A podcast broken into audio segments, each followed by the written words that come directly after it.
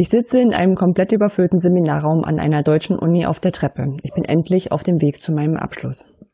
Liebe A, danke, dass du uns Lehrende im Kampf für die Bildung unterstützt. Wir haben uns gefreut, dass du bei uns in Hörsaal A38 warst. Und das mit 100% Lehrbefugnis. Noch schöner wäre es gewesen, wenn du zusätzlich auch berichtet hättest, wie freundlich und kompetent du von unseren Lehrenden an deinem Sitzplatz unterrichtet worden bist. Unser Seminarraum in der zweiten Doppelstunde wurde gesperrt, also saßen wir auf dem Boden in zwei verschiedenen Seminaren. Nach der vierten Doppelstunde habe ich einen Sitzplatz bekommen und das ist natürlich kein Problem, ich habe das nie gesagt. Überfüllte Seminarräume sind ein gutes Zeichen, denn sie bedeuten, dass die Nachfrage nach Hochschullehre hoch ist.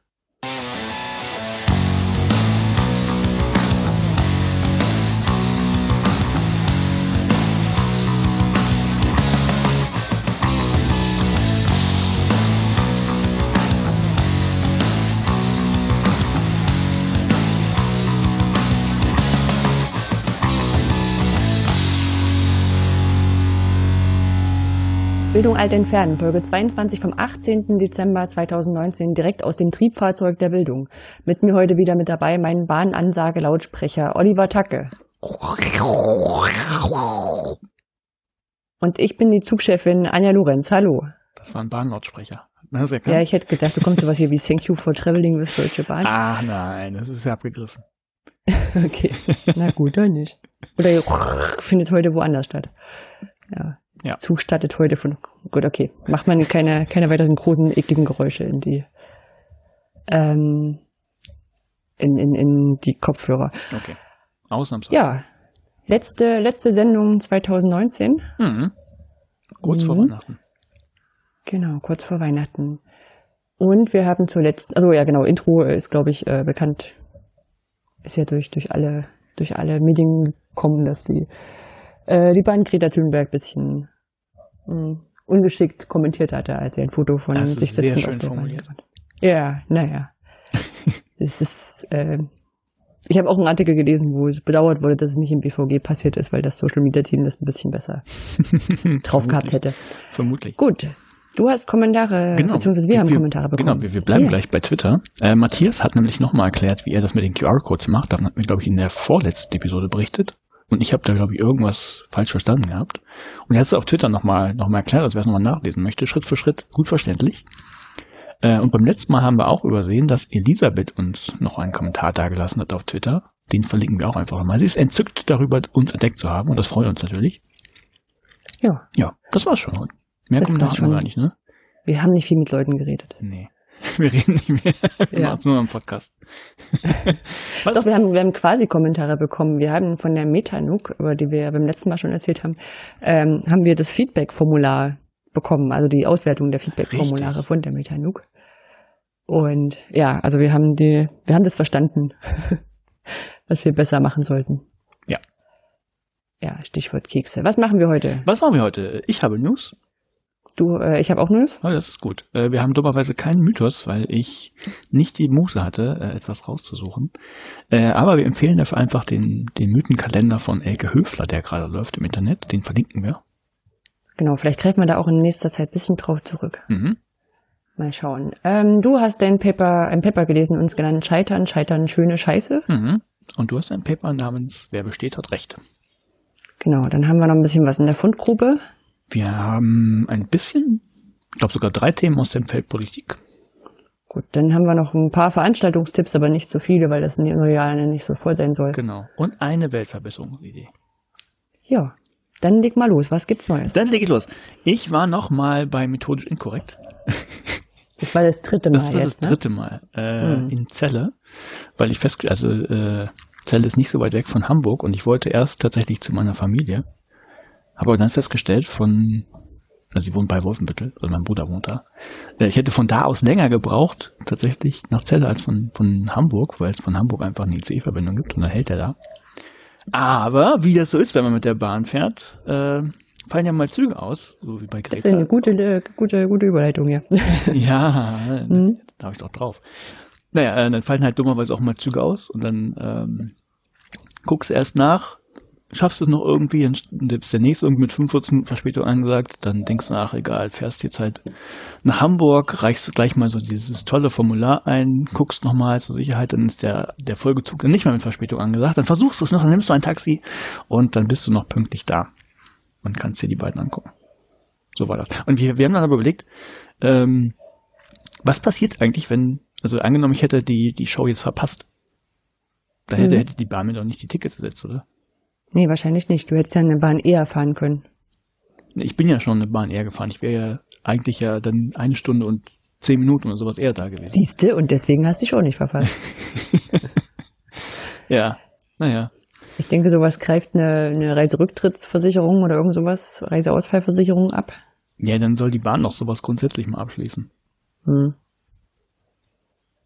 Naja. Ja, vermutlich sowas. Naja. Also, ja, je nachdem, wie man da aufgestellt ist. Also, Bahn ist halt kein schönes Thema. Ja. Ich möchte sie gut finden, aber klappt halt so schlecht. Das geht, glaube ich, vielen von uns so. Ja. ja.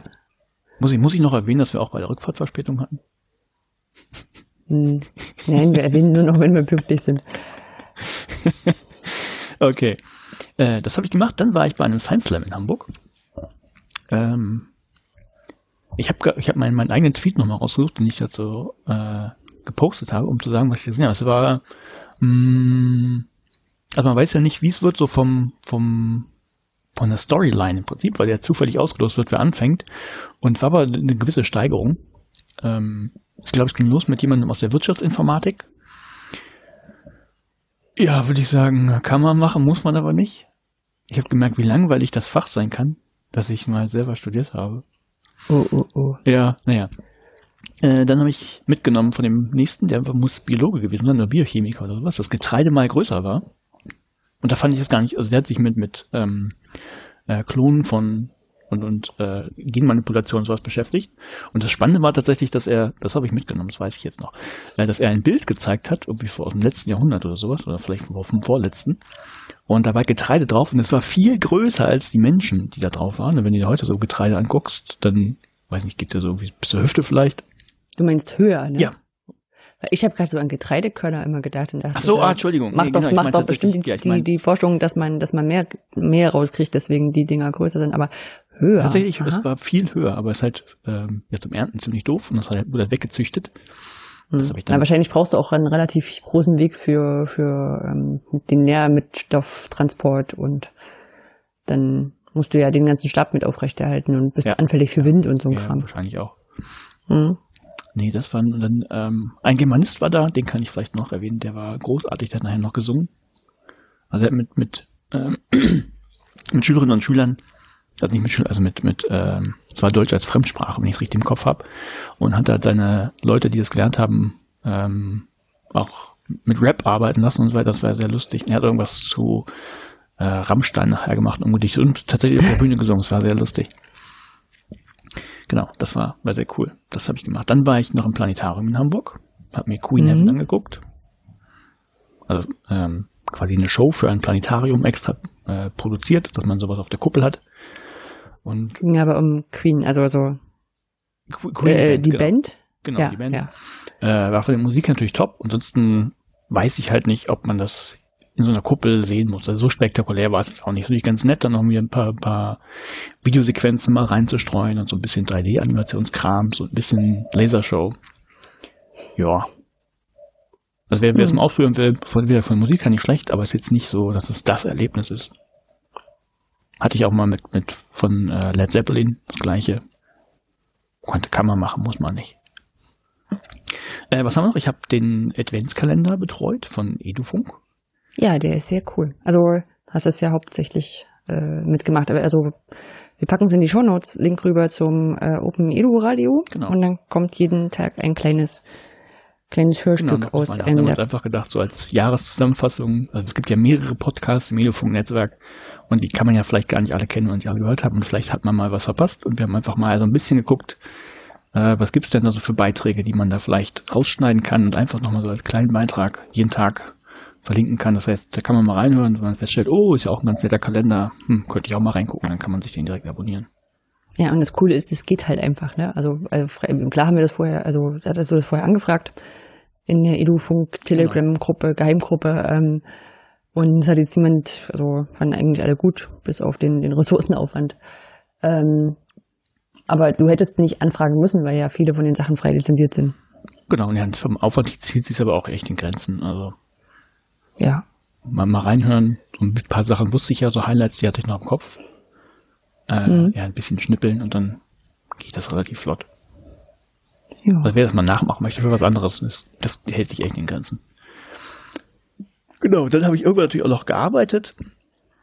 Äh, meine Tour ist jetzt vorbei, quasi meine eigene. Ich bin ja gerade Oktober, November, Dezember, äh, Dezember jetzt nicht mehr nur ein Termin, aber äh, viel rumgefahren gehabt. Das letzte Mal war ich, ich glaube Nikolaus, 6.12.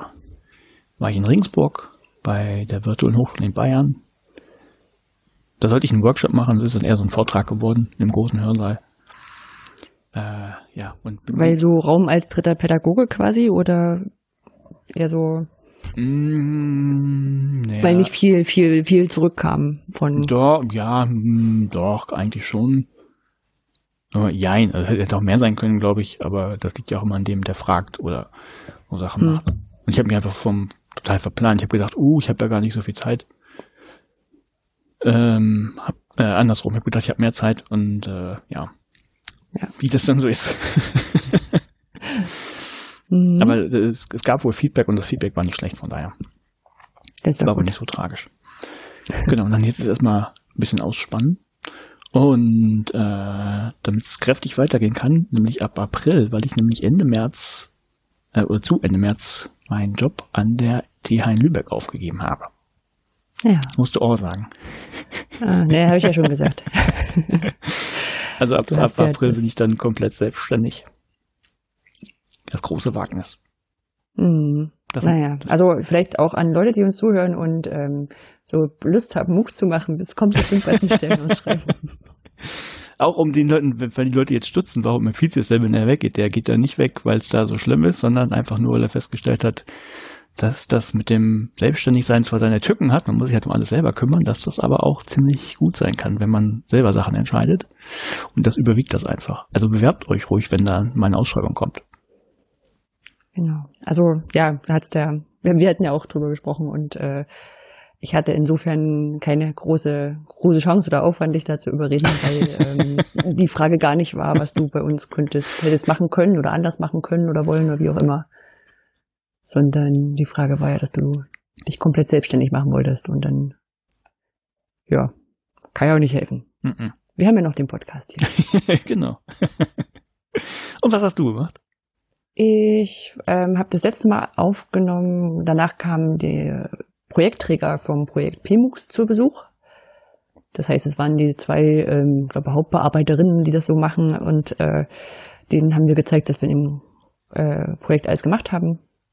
Ähm, das ist einfach, vielleicht wer, wer außerhalb der Hochschule ist, das ist einfach Teil von ähm, dem ganzen Controlling, was man rund um so ähm, äh, geförderte Projekte hat. Da gibt es einen Projektträger, der das Geld quasi verwaltet von äh, Bund oder Land, in dem Fall ist es der Bund. Und ähm, die gucken, dass man damit alles richtig macht oder das so ausgibt, wie es gedacht ist. Und in dem Projekt kommen die halt einmal im Jahr vorbei. Was dazu führt, dass wir überlegen, okay, was haben, bis wohin waren wir denn letztes Jahr? Was haben wir denn bis letztes Jahr erzählt und was ist denn jetzt Neues hinzugekommen? Machen großen Batzen an, an Folien und dann können die uns alle Sachen fragen und ja. Dann hatten wir, was sehr anstrengend, aber auch sehr schön war, das Barcamp in Lübeck, ähm, was ich, äh, wo ich ja mit dem Orga-Team war und ähm, oder bin und äh, was so drei Tage, also zwei Tage stattgefunden hat, den Tag vorher mit Aufbau und da ganz schön eingespannt hat. Ähm, das war cool. Also einerseits hatten wir auch Besuch von weiter weg. Also David äh, war aus, aus Karlsruhe sogar angereist, um zum Barcamp Lübeck zu kommen. Das ist cool. Ein Mini, Mini-Hörerin-Treffen. Ja, und der war aber nicht der mit der weitesten Anreise. Wer war also weiter? das? Ähm, einmal war es äh, Koblenz. Aha. Und einmal war es Schweiz. Oh, aus also, Schweiz. weil wir haben zwei, an beiden Tagen gefragt. Jo. Und war von den, von den Sessions, die angeboten wurden, das ist ja das, worauf wir immer keinen Einfluss haben, was die Leute für Sessions mitbringen, ähm, wieder schön durchwachsen, also von, ich sag mal, Projektmanagement, ähm, Kanban-Geschichten, wie, wie organisiere ich meine Webseite, über Angebote von ähm, Verwaltung und Staatskanzlei, die ja auch da waren. Mhm. Also so, so ähm, wie wollen wir über Digitalisierung reden, war auch ein Angebot vom, vom äh, Chef der Staatskanzlei, ähm, der gerade in Japan war und festgestellt hat, dass da alles ein bisschen anders ist. Ähm, bis hin zu, also was, bis hin zu, so, ich sag mal, so ein bisschen abwiegigeren Sessions, so, ähm, ich habe meinen Bienenstock mit Temperatursensoren ausgestattet und habe Wärmebilder mitgebracht und das war eine coole Session, die war voll. Und auch am Samstag auch gern sowas wie äh, PowerPoint-Karaoke oder richtiges Karaoke am Ende. Ähm, ja, das war cool. Also vielleicht als, als Trend, was wir auch mitbekommen, oder was, was man deutlich gemerkt hat, ist, dass Nachhaltigkeitsthemen stärker dabei waren. Mhm, inwiefern? Also so, ähm, naja, so, es gab eine Session, wie können wir Konferenzen nachhaltig gestalten? Mhm. Ähm, was für uns ja auch wichtig war, weil wir ja auch gucken müssen, wie. Barcamp. äh, Barcamp, genau, ne? Also ja. da sind wir immer dran zu gucken, dass wenn wir Einweggeschirr zum Beispiel nutzen, dass es bio und recycelbar ist. Mhm. Ähm, wir hatten diesmal erstmalig dabei Foodsharing.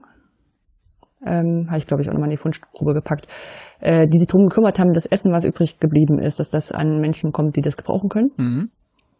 Und auch äh, Holger von den Scientists for Future war da, hat äh, eine Session angeboten zu, wie kriegen wir das in die Köpfe, ohne dass die Leute uns irgendwie also nervig finden. Mhm. Ähm, ja, das war, war deutlich irgendwie mit vier, fünf Sessions äh, in, die, in der Richtung dabei. Jo. Dann hatte ich einen Tag zum Luft holen und dann gab es das letzte ähm, Webinar äh, OER in nordeuropäischen Ländern äh, aus der Reihe mit äh, Paul Stacy zusammen. Der hatte mehrere Jahre bei Creative Commons gearbeitet und ist jetzt äh, Geschäftsführer in dem Open Educational Consortium und hat stark mit bei der Erstellung der aktuellen ähm, UNESCO Recommendation für OER mitgearbeitet. Mhm. Und hat das im dem Webinar nochmal erzählt, wie der Prozess war, wie das so läuft, hat Fragen beantwortet. Also war so ein bisschen eine besondere Folge. Ja. Was sehr cool war und ich muss auch ehrlich sagen, als ich dieses Webinar durchgeführt habe, war ich mir der ähm, dem Fame von Paul Stacey, glaube ich, gar nicht so bewusst, wie ich dann im Nachhinein sagt so, überhaupt nicht. so gelesen habe. Das ist schon mal gut. Wie gesagt, das ist so, ja, das ist halt so ein Urgestein der Creative Commons Szene.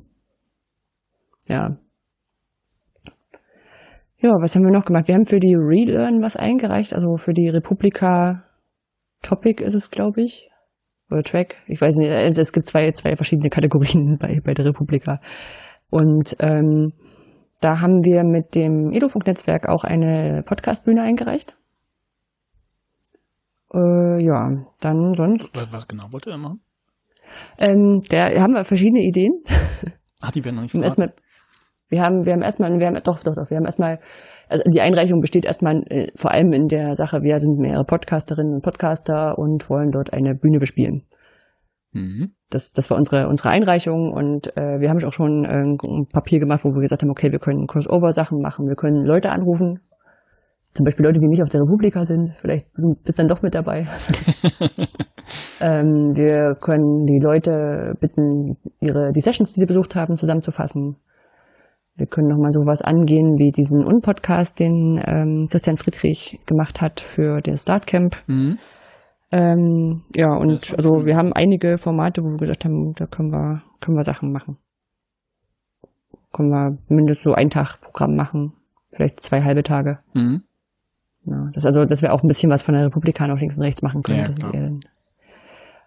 Jo, dann äh, habe ich fremd gepodcastet. Schon wieder? Ja, was heißt denn schon wieder? Hast du mit Christian auch schon mal gemacht? Das stimmt. Ja. Ach, na gut. Naja, das ist aber Muss ich mir wohl auch noch einen zweiten Podcast suchen. Hm? Ist aber auch ein Podcast, wo ich wieder mit Christian erst drin bin. aber nicht mit Christian gesprochen habe. Nee, ähm, Tine Nowak hat so, ein, ah, eine tolle Reihe äh, Leben X0 und ähm, hatte mich gefragt, ob ich schnell erklären kann, was OER ist. Mhm. Ähm, und zwar wirklich schnell im Sinne von, können wir das die Woche noch machen? ja, mal schauen. Also es wird eine Weile dauern, sicherlich bis der online geht, weiß ich nicht, wie lange sie jetzt mit Scheinen braucht. Ähm, werden wir dann verlinken. Ja, und dann noch so ein paar Privatgedönsgeschichten, also privat, halb privat. Ähm, erstmal waren wir mit der TH Lübeck on Tour in Lüneburg. Also vom Format her, die TH Lübeck äh, Mitarbeiterinnen und Mitarbeiter fahren nehmen sich so einen Tag im Jahr, wo sie so einen Ausflug machen. Meistens ist das im Sommer. Dieses Jahr war es aber nicht so, sondern war es jetzt eben und ähm, sind wir nach Lüneburg gefahren, haben dort eine Stadtführung gekriegt, waren auf dem Weihnachtsmarkt, gemeinsam was gegessen. Das war cool. Dann war ich bei Hazel Brugger im Programm. Mm. Kann das sehr empfehlen. Ähm, was ich, was ich da auch schön fand, was, was vielleicht, was man vielleicht noch mehr machen sollte bei Comedian, sie hat äh, am Ende gefragt, ob es Fragen gibt. Das ist ja witzig. ja. Und eigentlich ist mir so, ich habe hinterher, äh, das Programm heißt Tropical und also das ist, also ich glaube, es ist so ein Name, den sie sich irgendwann ausgedacht hat, damit er irgendwie auf Tickets gedruckt werden kann. der nichts mit dem Programm zu tun hatte. Aber da wäre vielleicht die Frage gewesen, ob das so war. Ja. Und ähm, ich war in die Eiskönigin 2. Mhm. Ja, im Kino. Das ist sehr toll, aber ich war also lange nicht mit so vielen, also im Kino während so viele Kinder da auch dort waren. Was krass war, weil irgendwie dauernd irgendwo jemand aufgestanden ist und aufs Klo musste. Und äh, wahnsinnig viel Eis verkauft wurde. Also das, das ist ja so ein Zeug, dass wenn du, wenn du halbwegs erwachsen und groß bist, kriegst du es ja gar nicht mehr so mit, was da noch an. Also du kriegst das schon mit und schüttelst den Kopf, wenn du sagst, meine Güte, was hier Popcorn kostet und Eis und keine Ahnung. Ja. Da hast du natürlich als Eltern wahrscheinlich nicht so viele Möglichkeiten ringsrum zu gucken. Ja, dann ist Weihnachten. Ich war viel im FabLab, weil man ja Weihnachtsgeschenke machen muss. ähm, andere übrigens auch. Also es ist nicht so, als wären da wenig Leute kurz vor Weihnachten. Und wir haben eine Auffrischung für den Lasercutter gemacht. Weil einmal im Jahr muss man wohl eine Auffrischung machen. Hm. Und das ist wieder so ein Ding, wo die Technik Sachen sichtbar macht, die sonst nicht so, also es gibt hier so eine, so eine, man, man hat, hat so eine Einführung und dann darf man dieses Gerät benutzen. Und ähm, das wird halt abgeheftet, wer deine Einführung hat und weil aber immer so immer mehr Leute irgendwie dazu kamen, hat das FabLab gesagt, okay, das ist jetzt schwer für die Aufsicht rauszufinden, ob die alle so eine Anweisung haben und damit die Leute halt nicht immer in den Ordner wühlen müssen, gibt's jetzt so, so, so NFC-Karten. Die steckt man in so ein Gerät und wenn das grün, grün einzeigt, dann hat der Mensch eine Einweisung. Und die halt ähm, hm? die läuft dann halt ab, nehme ich an. Und die läuft halt ab. Und also und Lasercutter-Auffrischungen sind, glaube ich, noch nie passiert. Also wir sind da jetzt seit drei Jahren und ähm, es hieß dann so, ey, ähm, ach so, man braucht eine Auffrischung für einen Lasercutter, cool, äh, dann brauchen wir eine und würden gerne eine machen. Und so, ja, müssen wir uns erst überlegen, was, wie das, wie, wie, wie wir die machen. ja. Ja, fällt genau, schön. Ich habe auch noch mal ein Projekt offen, das muss ich irgendwann mal auch mal angehen. Wer es nicht mhm, weiß, es gibt im Fablet nämlich einen UV-Lichtdrucker. Erstens. Zweitens, wer Lego mag, ähm, wird auch manchmal Lego verflucht haben, weil sie selbst bei teuersten Sets Aufkleber reinpacken, statt einfach die Steine zu bedrucken. So, jetzt kommt Konklusion. Drittens, man kann auch mit dem UV-Lichtdrucker Lego-Steine bedrucken. Ja, das heißt, eigentlich kann man die Aufkleber quasi nachbilden, was urheberrechtlich wahrscheinlich nicht erlaubt, aber dann am Ende wieder egal ist und kann sich die Steine selber bedrucken. Also für deine private ja, privat, ja, also wenn du klar, du, ich kann kein Geschäftsmodell rausbauen willst. aufmachen, um da Lego, Lego-Steine zu verkaufen. Weiß ich nicht. Genau, sehr cool. Aber man, also der UV-Drucker ist nichts, was schnell geht, sagen wir so. Das, das wäre egal. Ist so inter ja, ja, ich weiß nur. Das ist nur so, wenn die Leute denken, boah, cool, da kann man jetzt ganz viele Sachen machen. Ähm, diese, diese erste Gedanke, der reduziert sich nachher wieder, wenn man feststellt, wie, wie, wie ähm, umständlich das in der Ausrichtung ist. naja, aber ansonsten war ich dann in der letzten Woche irgendwie dreimal auf dem Weihnachtsmarkt. Ich war noch gar nicht. War schön. Ihr hättet ja gestern mitkommen können. Wir waren ja gestern mit Kolleginnen und Kollegen dort. Ja, manche Leute müssen aber arbeiten. Mhm. Punkt. Haben, würde sagen, haben, kann ich nicht mal sagen, haben wir dort gemacht, weil das war Freizeit. Ja, aber wenn ich bis 18 Uhr plus arbeite, dann schaffe ich es nicht mehr bis Lübeck zum Weihnachtsmarkt. Ja, weil du nicht in Lübeck gearbeitet hast. Weil ich nicht in Lübeck gearbeitet habe. Ja. Ihr seid nicht in Hamburg gefahren. Kann ich ja nichts dafür. ja. Okay. Na gut. Haben wir einen, wir haben einen echten wissenschaftlichen Teil natürlich auch noch. Äh, und ich habe ein Paper äh, das ich betitelt habe mit Scheitern, Scheitern, schöne Scheiße. Äh, ich habe tatsächlich auch keinen, keinen guten Einstieg, aber also es ist ja klar quasi, wo es herkommt. Es gibt diesen Spruch, Scheitern, Scheitern, schöner Scheitern. Äh, einfach weil es heißt, naja, ist nicht so schlimm, dann lernt man was draus und dann macht man weiter. Und es gibt ein äh, Paper, in dem hat man sich das mal angeschaut, nämlich wie ist denn das überhaupt mit dem Scheitern? Ist das denn wirklich so gut oder ist das nicht so gut? Und das Artikel heißt Not Learning from Failure, the Greatest Failure of All. Also äh, wenn man nichts aus, aus dem Scheitern lernt, dann ist das, oder nichts aus Fehlern lernt, dann ist das der größte Fehler von allen. Die Autorinnen sind äh, Lauren S. Kreis-Winkler und Ayelet Fischbach. Klingt irgendwie alles äh, deutsch, aber ist englisch. äh, eingereicht wurde das Paper am 16. Mai 2019 und angenommen, überarbeitet am 5. September 2019, also knappes halbes Jahr. Und ist dann am 8. November, also letzten Monat, erschienen in Psychological Science, äh, Ausgabe 12, 2019. Lizenz ist dummerweise Sci-Hub, also man kommt ähm, ohne Bezahlen eigentlich nicht dran und dann doch. Gewusst wie. Und die haben sich einfach mal angeguckt, also wie sieht denn das aus? Also was passiert denn überhaupt, wenn, wenn so ein negatives Ereignis eintritt oder ein positives Ereignis? Und sie haben erstmal gesagt, naja, so die menschliche Reaktion auf negative Ereignisse, die ist dann in der Regel doch größer als bei positiven. Also das kann man ja messen bei verschiedenen Sachen. Also ähm, physiologisch, also der Pulsschlag äh, geht schneller, als, als wenn es bei positiven Ereignissen ist. Also du ärgerst dich schlimmer drüber, als dass du freust. Wenn was, also schlimmer über ja, was Schlimmes. Ärgern, als, du, das ist also einfach, ähm, wenn du eine Reaktion zeigst, ist die größer bei negativen Ereignissen als bei positiven. Also sowohl physiologisch hm. wie kognitiv, emotional. Hm. Ja, so das ist das eine. So, und dann könnte man ja sagen, na gut, dann könnte es ja sein, äh, wenn man scheitert, dann, dass man dem mehr Aufmerksamkeit widmet, ne, weil man ja sehr emotional davon vielleicht mitgenommen und kognitiv auch stärker involviert und dass man es dann intensiver verarbeitet, und dass man sich dann eben besser auch dran erinnert an die Sachen und dann in Summe was daraus gelernt hat. Und dann vielleicht sogar mehr, als bei man Erfolg gehabt hätte. Mhm. Könnte ja sein. So, ähm, Sie haben ja gesagt, dass das wird immer so gerade in der Gesellschaft irgendwie so pro, äh, propagiert, also gerade heutzutage. Ne? Scheiter doch, ist nicht so schlimm, machst nochmal. Ne, überhaupt lernen, also du lernst ja was draus und du wollten einfach wissen, ist das denn wirklich so? Und ähm, haben letztlich so die Hypothese, also sie haben es negativ formuliert, sie haben die Hypothese aufgestellt, dass Menschen schlechter lernen, wenn sie negative Rückmeldungen bekommen, als wenn sie positive Rückmeldungen bekommen. Das heißt, sie haben das jetzt, sie haben selber so ein bisschen mit Augenschmunzeln gesagt, der, der Einstieg ist natürlich ein bisschen groß, wenn man komplett äh, das Scheitern betrachtet. Wenn man jetzt nur so die kleinen Sachen äh, anschaut, die es natürlich auch in der, in, der Lehre immer wieder gibt. Also musst du ja vielleicht mal Rückmeldung geben als Lehrender. Äh, dann kannst du ja positive Rückmeldung geben und negative Rückmeldung. Und sie haben sich mal angeschaut, ähm, oder sie haben eine Hypothese aufgestellt, dass Menschen schlechter lernen, wenn sie negative Rückmeldungen bekommen, als wenn sie positive Rückmeldungen bekommen. Eben, das ist. Und da ist dabei, dabei ist positiv im Sinne von konstruktiv formuliert oder positiv im Sinne von du hast alles richtig gemacht? Im Sinne von du hast alles richtig gemacht. Also jetzt nicht gut, toll und so weiter und so fort, sondern äh, du kriegst eine Rückmeldung auf, auf deine, auf die, entweder auf die guten Sachen, die du gemacht hast, oder auf die schlechten Sachen. Und in dem Fall mhm. ist das dann natürlich eine negative Rückmeldung, wenn du einen Fehler gemacht hast und sagst, guck mal, das ist falsch, weil das ist eine negative Rückmeldung. Und positiv, hey, richtig, weil es wäre eine positive Rückmeldung. Hm. Und sowas wie, ähm, da hast du jetzt bisschen unsauber geschnitten, du müsstest da nochmal nachschleifen, wäre eine negative Rückmeldung. Hm, das wäre in dem Fall eine negative Rückmeldung, ja, weil war ja nicht perfekt oder nicht richtig. Hm. So.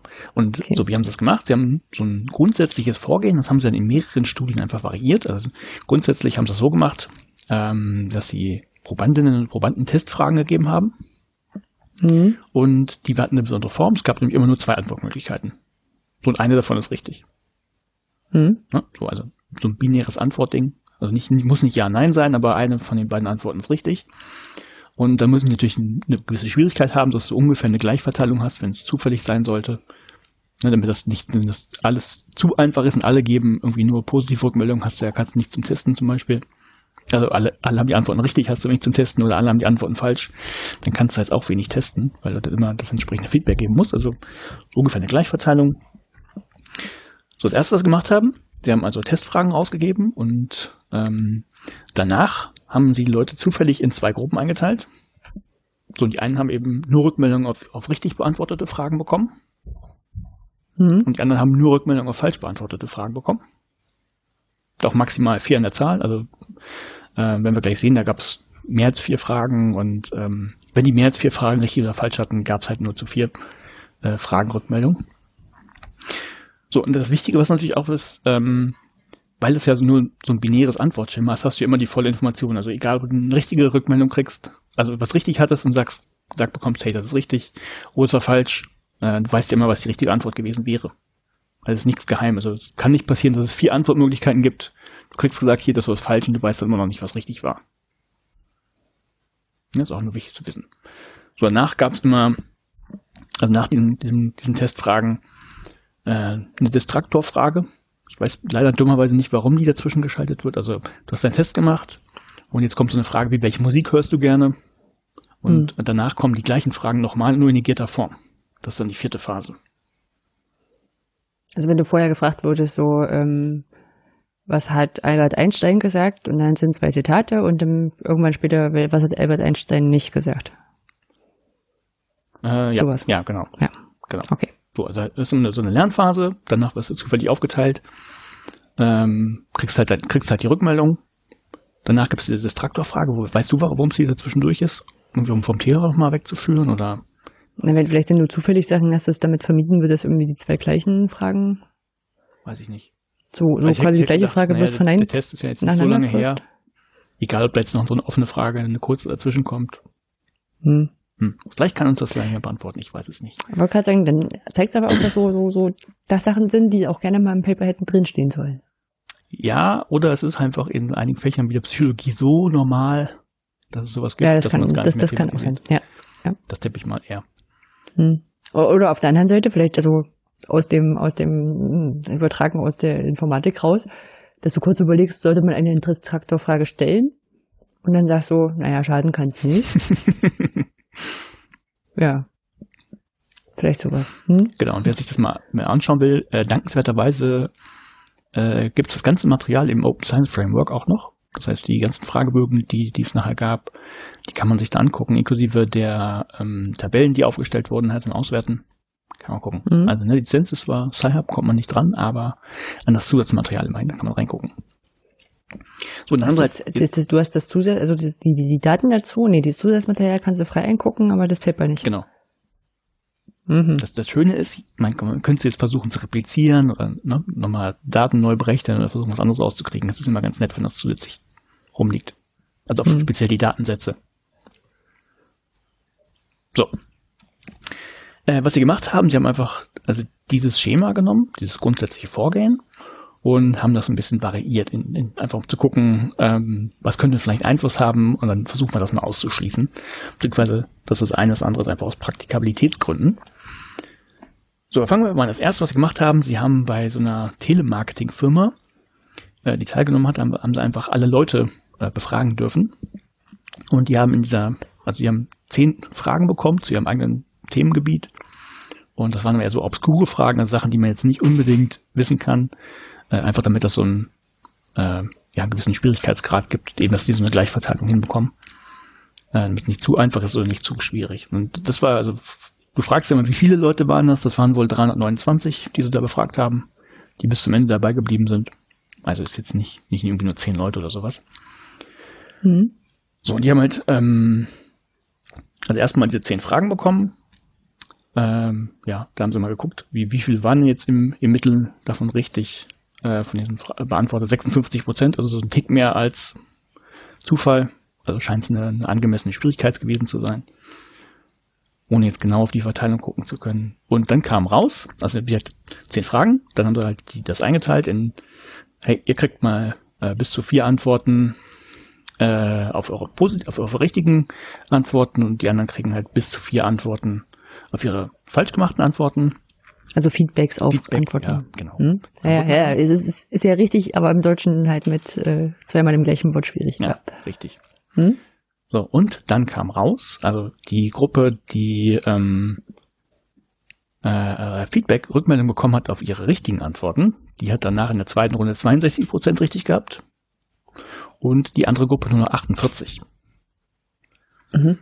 Genau, da habe ich auch, da habe ich auch geguckt, ist ja interessant, das ist ja noch sogar schlechter geworden. Ähm, ja, weiß ich nicht. Sind sie auch nicht drauf eingegangen, groß. Also das haben sie halt äh, vorgestellt und das kam halt raus. Was jetzt ähm, das, das mit dem Schlechter, das, das kann man vielleicht statistisch abwerten. Was erstmal, was wir festhalten sollten, ist, dass es tatsächlich so einen Unterschied gibt. Also 62 Prozent richtig bei äh, den mit positivem Feedback und nur 48 beim negativen, also ein bisschen weniger.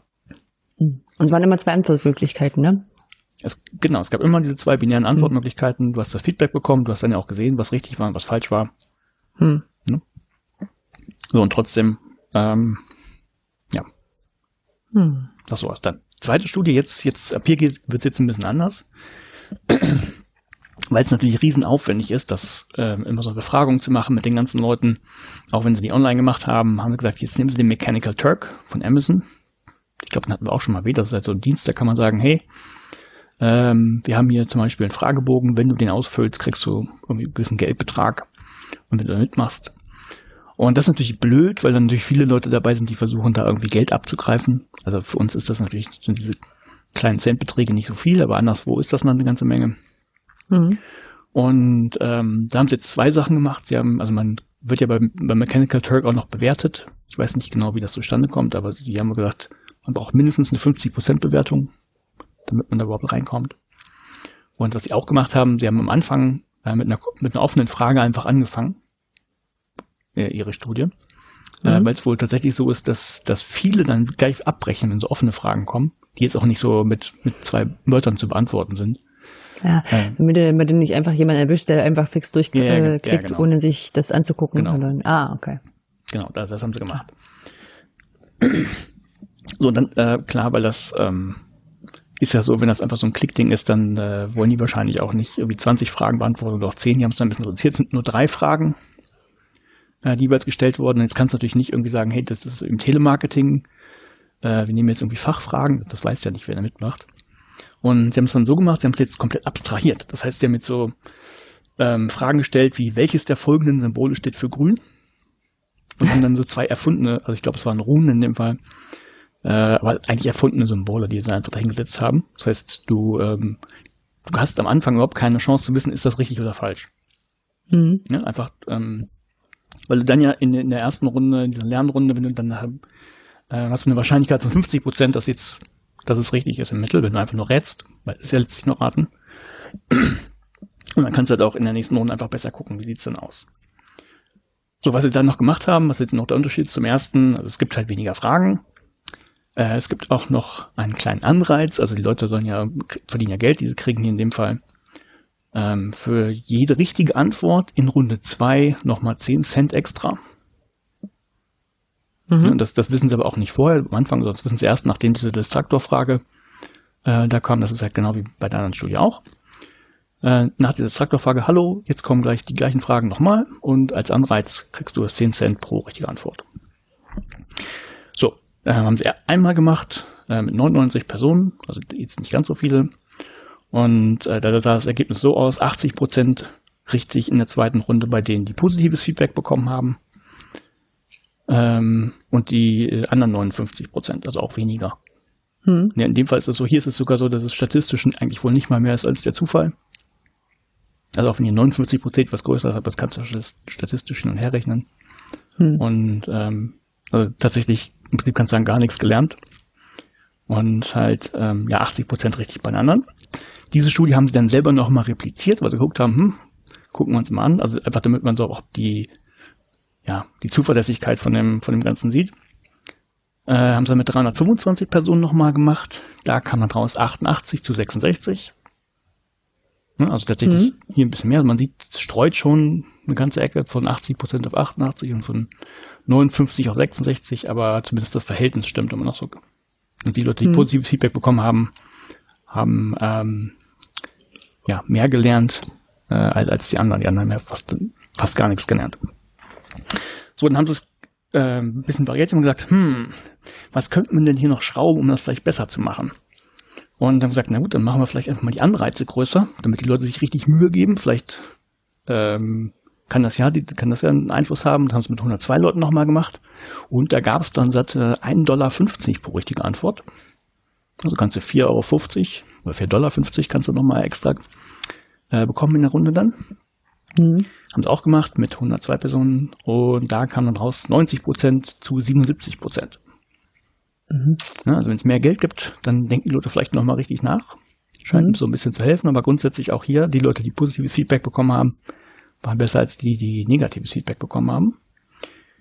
Das haben sie nochmal variiert. Ähm, da, da musste ich erst dreimal lesen, bis ich das verstanden habe. Äh, aber eventuell hatten ja die, die positive Rückmeldung bekommen, haben so einen kleinen Vorteil. Denn was die gemacht haben, die haben mir eine Antwort gegeben und danach bekommen sie gesagt, hey, diese Antwort war richtig. Das heißt, die können im Prinzip ohne Nachdenken einfach weitergehen. Die Leute, die auf die gleiche Frage oder die dann, die, wenn die negatives Feedback bekommen haben, haben sie erstmal ihre Antwort gesehen, die angekreuzt war, und mussten so einen Transfer hinbekommen. Okay, ähm, meine Antwort war falsch, das ist die richtige, ich muss mir jetzt die andere merken. Kann ja sein, dass das so einen Effekt hat. Mhm. Ja? Habe ich, hab ich erst nicht verstanden, deshalb frage ich, hast du es verstanden? Das war so, so eine Sache, wo ich die ganze Zeit schon überlege, weshalb okay. dieser Unterschied sein könnte. Genau. Ähm, weil du ja, also du gehst ja manchmal so raus und denkst so, oh, bei der Frage, ich weiß nicht mehr, eins war richtig, aber nicht das, was ich dachte, es richtig ist, aber ich weiß nicht mehr welches, ja. ne? Also solches. Ja, ja. genau. Dann haben sie gesagt, na, vielleicht hatten die einfach einen Vorteil. Dann haben das so gemacht, ähm, ja, die erste Runde wieder so gelassen, aber in der zweiten Runde, da muss jetzt die falsche Antwort gegeben werden. Ah, Einfach weil okay, jetzt, jetzt, ja. jetzt müssen, mhm. wir müssen in der zweiten Runde ja die umdenken, die vorher die positive Antwort hatten und die, die, die falsche hatten, die wissen, okay, war falsch, brauche ich mir das gleiche nochmal angeben. Also, das ist eine, eine sehr gute Idee. Ne, fand mhm. ich auch, fand ich auch.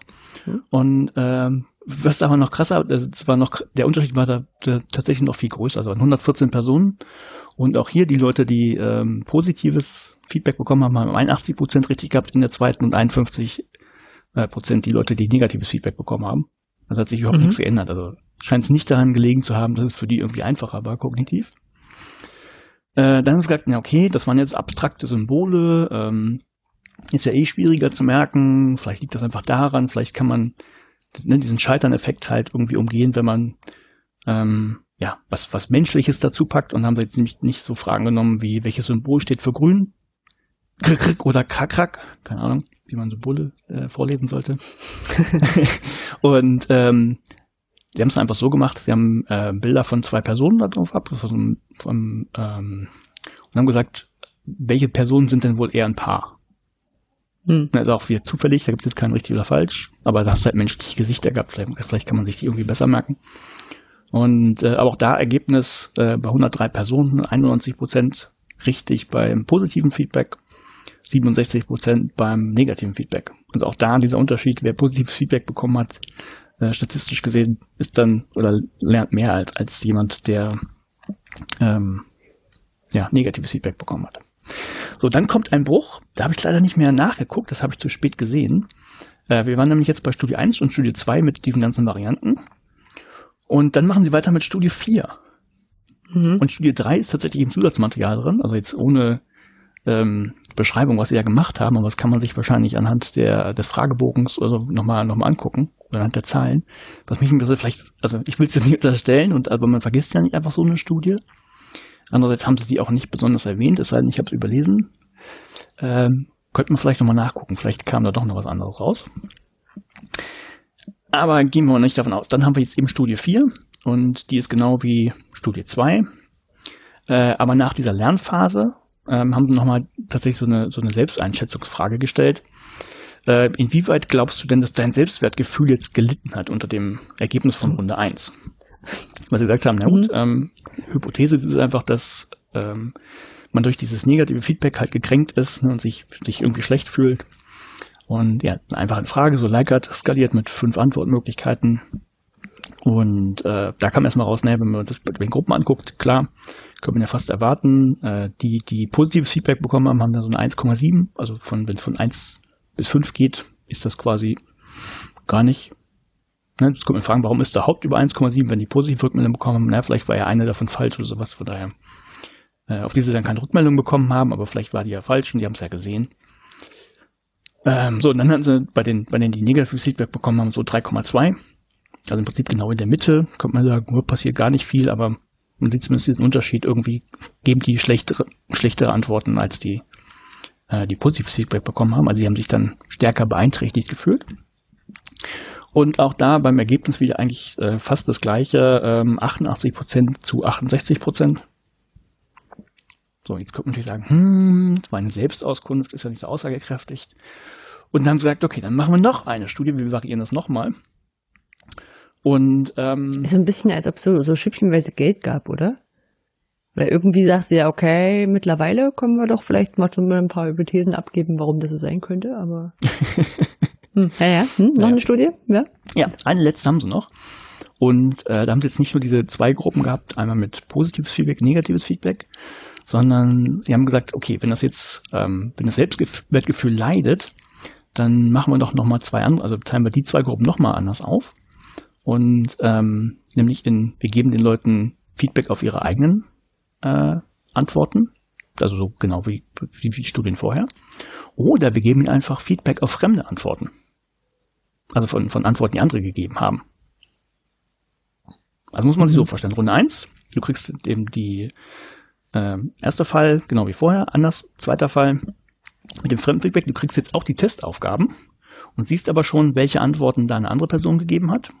Musst mhm. natürlich trotzdem noch deine anderen angeben, äh, aber siehst die der anderen, weißt aber ja nicht, ob das richtig oder falsch ist, weil es der Zufall ist. Also du kannst jetzt nicht sagen, oh, die weiß mehr als ich, ne? weil es ja mhm. diese zufälligen Fragen sind, ist ja kein Fachwissen. Kann also nicht sein.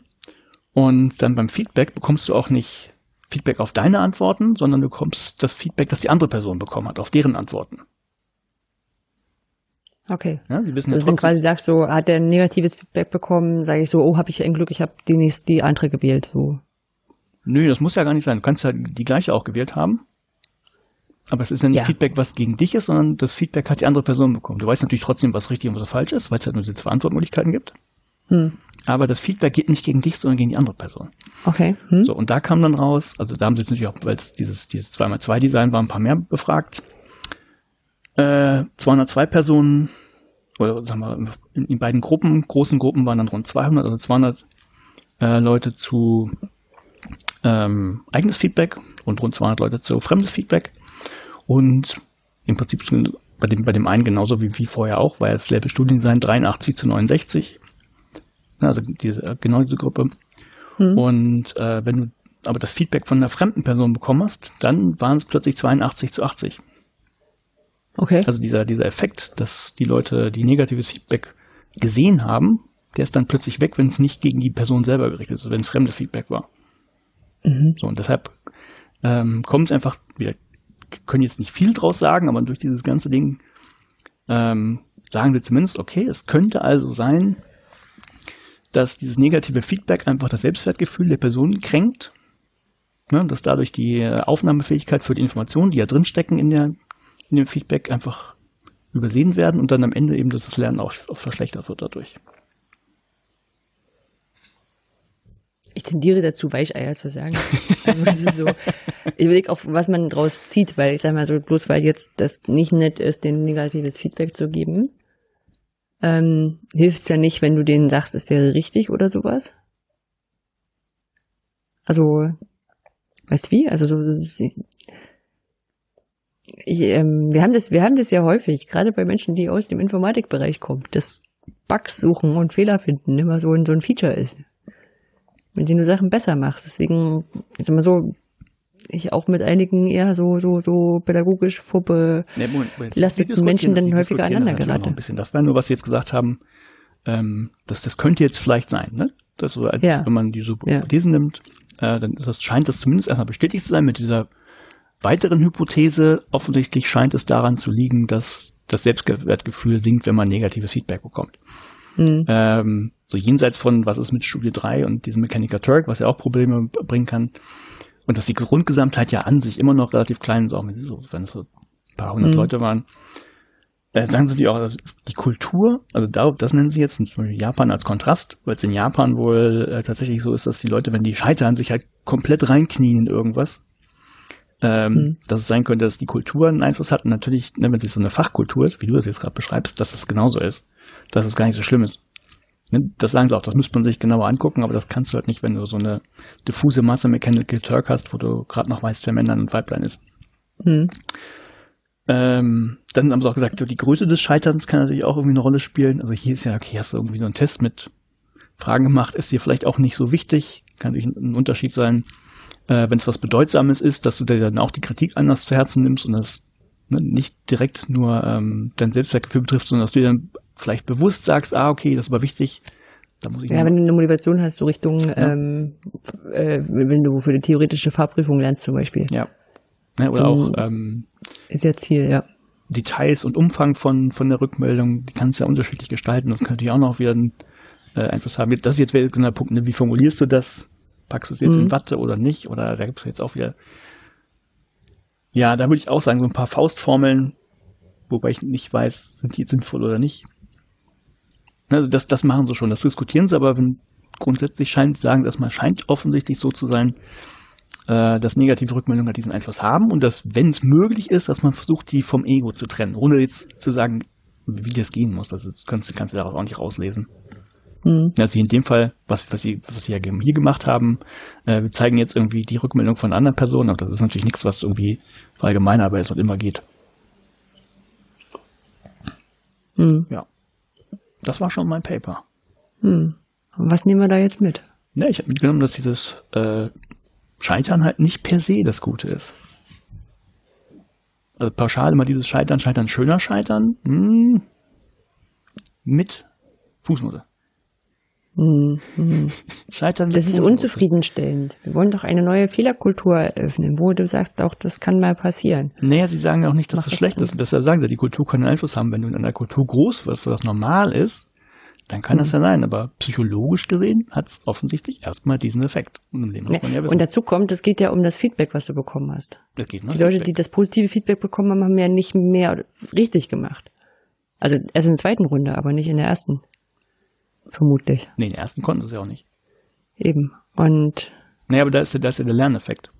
Mhm. Offensichtlich haben, haben die einen, also wenn jetzt bei diesem, speziell bei diesem ich, Zufallsfragen, ähm, die jetzt überhaupt keinen Sinn mhm. ergeben und du nicht wissen kannst, was richtig und was falsch ist, wenn du von 50 Prozent ausgehst, im Mittel, mhm. und dann hast du irgendwie sowas wie 80 zu 60, dann haben ja die, die positives Feedback bekommen haben, offensichtlich was, oder vielleicht haben die nicht mehr gelernt, sondern die anderen weniger gelernt. Also ich weiß ja nicht, was dann der Standard ja äh, Verbesserungs. Aber was, was man vielleicht mitnehmen kann, ist, also wenn ich, wenn ich so, so, so Quizzes und Fragen und sowas baue, also zum Beispiel mit H5P, also was, was ja, das ganz einfach geht, ähm, da finde ich immer, dass das, dass das Feedback, wenn du eine falsche Antwort gegeben hast, viel wichtiger, also finde ich immer, dass die viel wichtiger ist, als wenn du eine, eine richtige Antwort gegeben hast, mhm. weil du dem Gegenüber ja erklären musst, ähm, was er oder sie falsch gemacht hat und, und warum das nicht stimmt. Und das schon, äh, vielleicht, ja, vielleicht ähm, behandle ich das positive Feedback dann zu stiefmütterlich und muss das auch nochmal stärker mitnutzen. Mhm. Das könnte man vielleicht mitnehmen. Ja. Ja. Also was man jetzt selber mitnehmen kann, das wird ja jetzt nicht groß diskutiert, es nur also wenn jetzt so ein grundlegender psychologischer Effekt, der da jetzt ja irgendwie zum Tragen kommt. Ja, natürlich, wir wollen aber trotzdem überlegen, was wir vielleicht draus, draus lernen können. Schreibt uns in die Kommentare, was ihr da mitnehmt. Ja. Genau, oder auf Twitter oder auf einem anderen Weg. Genau. Ja. Schön, schön. Kapitelmarke setzen. Mhm. wir tun jetzt einfach so, als würde man das live, das, genau. würden wir das live mitmachen. Ähm, ja. und du nicht hinterher gucken würdest. Ich habe auch was gelesen und ich habe das Paper übertitelt mit ähm, Wer besteht, hat Recht. Aha. Olli, was kann man gegen Prüfungsangst Angst tun? Trinken. Wir haben 100 Leute gefragt, was kann man gegen das Prüfungsamt tun? Werner Schulze-Erdl. Trinken. Mhm.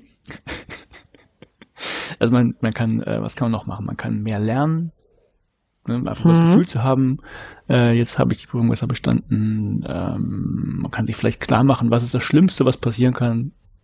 Ja, ist doof, wenn das das Ende des Studiums bedeuten kann. Ähm, was kann man denn noch tun? Hm. Kannst du, kannst dich dran erinnern, als, also, als ich in der Schule war, kam so dieses Trauben, nee, kam das Traubenzuckerzeugs hier, dieses äh, ohne Werbung Dextroenergien, was deinen Kopf schlauer macht und schneller macht. Ah, sowas wie, kommt hier sowas wie ein Placebo-Effekt? Weiß ich nicht. Mhm. Hm, hey, kommen wir ganz nah ran. Ich habe ich hab mal gegoogelt so in Vorbereitung noch auf die, äh, auf die Sendung und habe äh, einen Bravo-Beitrag, also Bravo im Internet, so, ich kenne ja Bravo eigentlich nur als Zeitschrift, aber es, es gibt die Bra es gibt die Bravo oh erstmal noch als, sogar als Zeitung, als Zeitschrift und äh, es gibt sie auch im Internet und da gibt es einen Beitrag vom 22.03.2019, ist relativ jung also, mhm. die zehn besten Tipps gegen Prüfungsamt und dann kommt auch sowas wie Lernen, ausreichend schlafen, gut essen und sowas, ne? Mhm. Und äh, den Tipp 10 steht, Hilfe aus der Apotheke. Mhm. Neben einer positiven Einstellung die Methoden zur Entspannung können auch Mittel aus der Naturheilkunde gegen Prüfungsangst eingesetzt werden. Zum einen äh, Schüssler, Salze, hier vor allem die Nummer 7, aber auch die Nummer 5. Die Bachblüten Elm, Larch und Mimulus okay, und Rockrose. hat mir nichts gesagt, aber Bachblüten, okay, sprich weiter. aber auch Baldrian, Hopfen, Passionsbrute, Johanniskraut helfen gegen Prüfungsangst. Ja, okay, das, das Naturkunde ist jetzt erstmal nicht per se Hokuspokus. Ne, es gibt ja, also kann ich mir vorstellen, dass es Mittel zum Ruhigen gibt. Dass du, äh, genau, also Baldrian steht da drin, ja, was ein genau. ähm, sehr bekanntes äh, Beruhigungsmittel pflanzlicher Art ist. Mhm. Aber Bachblüten, da habe ich mich auch ein bisschen weiter reingelesen, ähm, Bachblüten heißen ja nicht Bachblüten, weil die so schön natürlich am Bach wachsen, sondern wer der im Bach, also wahrscheinlich wird der Bech so ausgesprochen, also das ist ein Engländer irgendwie sich irgendwann auch gedacht hat, die müssen wir irgendwie lange auskochen und das, was wir da ausgekocht haben, noch zigmal verdünnen und auf irgendwas sprühen. Mhm. Ähm, ja, so. Und, und dann habe ich mich da noch, also weiter, also, also andersrum, googelt nicht oder, oder guckt nicht bei Amazon nach Mittel gegen Prüfungsangst oder nutzt auf alle Fälle den Inkognito-Modus. Ich habe es nicht getan und bereue es ein Stück weit. Also es gibt da auch ähm, irgendwelche Notfallbonbons, die da empfohlen werden und äh, man liest die gleichen Streitereien wie mit Homöopathie. Ähm, na, dieses mir hat's auch geholfen. Und dann sage ich, ja, super, dann such dir deine Lieblingsbonbonsorte aus und sag hier, bitteschön, lieber Olli, das gehört gegen, das hilft gegen Prüfungsangst. Mhm. So. Und eigentlich hatten die Idee, hatte jemand zu sagen, okay, ich gebe dir, Olli, ein Tic-Tac und du musst es nehmen und es wird dir gegen Prüfungsangst helfen. Mhm. Ähm, Olli, weißt du denn, ob Tic-Tac gegen Prüfungsangst hilft? Keine Werbung für TikTok. Sucht, denkt euch was anderes aus, ja? Hm? nee, weiß ich natürlich erstmal nicht. Also, weißt du nicht? Beziehungsweise du weißt, dass es kein, kein Mittel gegen Prüfungsangst per se ist, ne? Ja, naja, dafür so. ist nicht da. Aber wenn das jemand mit, mit Autorität oder wer auch immer dann sagt, guck mal, das hilft dir, kann es ja sein, dass ich das tatsächlich glaube. Genau. Und ähm, dieses mit Autorität, ähm, es kann ja auch ein Arzt sein, ne? Mhm der dir so ein Placebo verschreibt. Ja. Also dir wirklich was äh, sagt hier, bitte lieber Olli, nimm, nimm dieses, nimm dieses äh, Medikament, es wird dir helfen gegen Prüfungsangst. Mhm. Und was ja immer so der, der Homöopathie zugute kommt, ist ein Placebo-Effekt. Das heißt, in dem Moment, wo du mir glaubst, dass ich das, äh, dass ich da das weiß, dass es hilft, ja. ähm, kannst du dich besser fühlen. Das Problem bei Placebos ist aber, dass damit der, dass, dass das Vertrauen zwischen Arzt, Ärztin und Patient, Patientin gestört wird. Ne? Wenn, wenn du da wiederkommst und sagst, boah, das hat voll geholfen und ich sagte dann so, ja, war bloß ein Placebo, hast mhm. du selber geschafft, ähm, wirst du sagen, oh, die ist ja voll gemein und nimmt mich nicht ernst. Ja. Und das ist nicht gut. Und das geht nicht nur bei Prüfungsangst so, sondern also geht, äh, ist in vorigen Sachen passiert, äh, dass man gesagt hat, okay, vielleicht müssen wir das gar nicht verheimlichen ähm, und arbeiten mit sogenannten Open-Label-Placebos. Mhm. Das heißt Placebos, bei denen ich vorher schon weiß, dass sie, dass sie nicht, also keine wirksamen Stoffe enthalten. Und das haben die in der Studie ausprobiert, ob das gegen Prüfungsangst helfen könnte. Die das heißt. Nur damit ich verstehe. Das heißt, ein Arzt oder jemand mit Autorität gibt mir ein Mittel, hm? von dem ich weiß, dass es nicht hilft und es soll mir helfen. Naja, vielleicht. Okay. Cool. Ähm, das Paper heißt Open Label Placebos Reduce Text Anxiety and Improve Self-Management Skills, a Randomized Control Trial. Mhm. Ähm, von Michael Schäfer, Claudia Denke, Rebecca Hake, Nina Olk, Merve Erkovan und Sören Enge. Die stammen von der Medical School Berlin und einer irgendwie von der Charité. Und erschienen im Nature Science Reports, Volume 9, Artikel Nummer irgendwas, 2000 19 im Februar eingereicht, angenommen am 23.08.2019 und publiziert am 16.09.2019 erschienen unter CC by Lizenz. Hm, das ist schön. Ja.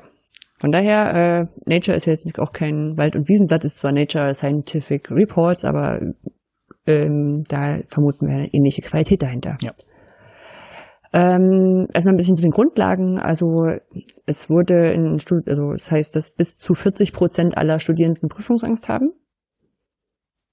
Und äh, in Deutschland haben, äh, gab es eine Studie, dass 13 Prozent aller Erstsemester eine Beratung wegen Prüfungsangst aussuchen. Mhm. Ja, ganz schön viel. viel. Jeder Zehnte. Ähm, wie merkt man denn sowas überhaupt? Also einerseits gibt's da so affektive ähm, Symptome. Das heißt, irgendwie man ist nervös, erregt irgendwie. Mhm. Ähm, psychologisch kann man, äh, äh physiologisch kann man Sachen nachempfinden äh, an Herzfrequenz oder Schwitzen oder solchen Sachen. Ähm, motivational, also das Typische sind so Prokrastinationstendenzen. Ich äh, räume lieber mein Zimmer auf, statt zu lernen. Ähm, und äh, auch kognitiv, das heißt, ich äh, habe totale Angst zu versagen. Ich besorge mich, ich sorge mich drum und sowas. Ja, und ähm, neben eben Entspannungsübungen und Lernbesser und solchen Sachen gibt es durchaus Medikamente oder ähm, oder Psychotherapie, die man wahrnehmen kann und ähm, bei den Medikamenten auch durchaus Sachen, die halt ähm, nicht gut und nicht gesund sind. Ja, es gibt ja so leistungssteigernde Sachen, die dann auch mit äh, Stück weit die, die Prüfungsangst hemmen können, mhm. die nicht gut sind. ähm, ja, das äh, Placebos. Ja, ist nicht gut. Richtig. Ja, es ist also, naja, vor allem wenn es dann halt zusätzlich noch so beruhigt, dass man also die Aufmerksamkeit nicht mehr hat. Ähm, genau, dann haben sie gesagt, es gibt in diversen Fällen gab es schon äh, Studien mit Open Label Placebo, wo man eben nicht verheimlicht, dass es nicht wirkt. Mhm.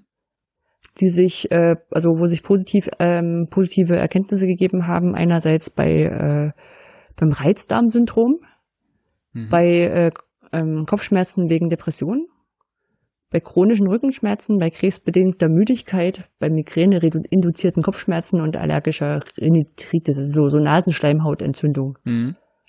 Wobei ich sagen muss, alle Sachen, die da bes äh, besprochen haben, waren wohl nicht Sachen, die, also wo jetzt, ähm, also krebsbedingte Müdigkeit heißt eben nicht, dass der Krebs dadurch weggegangen ist, sondern dass man deswegen sich weniger müde gefühlt ja, hat. Und dann stand da drin, wie groß der Unterschied war zwischen, also was ist ein Closed Label Placebo oder? Ähm, bei den Sachen haben sie es nicht extra zugeschrieben, müsste man in den Studien, die dort verlinkt sind, nachgucken. Also kann sein, dass die Effektstärke oder sowas die gleiche ist oder ein bisschen kleiner oder? Ja, also es wird was Messbares gewesen sein, aber in welchem Umfang okay. äh, habe ich jetzt in den anderen Studien nicht äh, nachgeguckt. Und deswegen haben sie gesagt, gucken wir doch mal, wie das mit Prüfungsangst und Selbstmanagementfähigkeit ist. Mhm. Ja. Ähm, medizinische Studie, das heißt äh, von der Beschreibung sehr, sehr schön klar. Ne, weil das, also ich weiß gar nicht, ob es daran liegt, dass die irgendwie sehr, sehr standardisierte Sachen haben. Ähm, aber sie beschreiben sie auch immer sehr gut. Bei den Sachen, die ich bisher gelesen habe, vielleicht habe ich auch eine gute Sachen gelesen. Ähm, das heißt, erstmal haben sie sich eine Genehmigung eingeholt vom Ethikrat der Deutschen Gesellschaft für Psychologie. Und sie haben es beim Deutschen Studienregister registriert, diese Studie.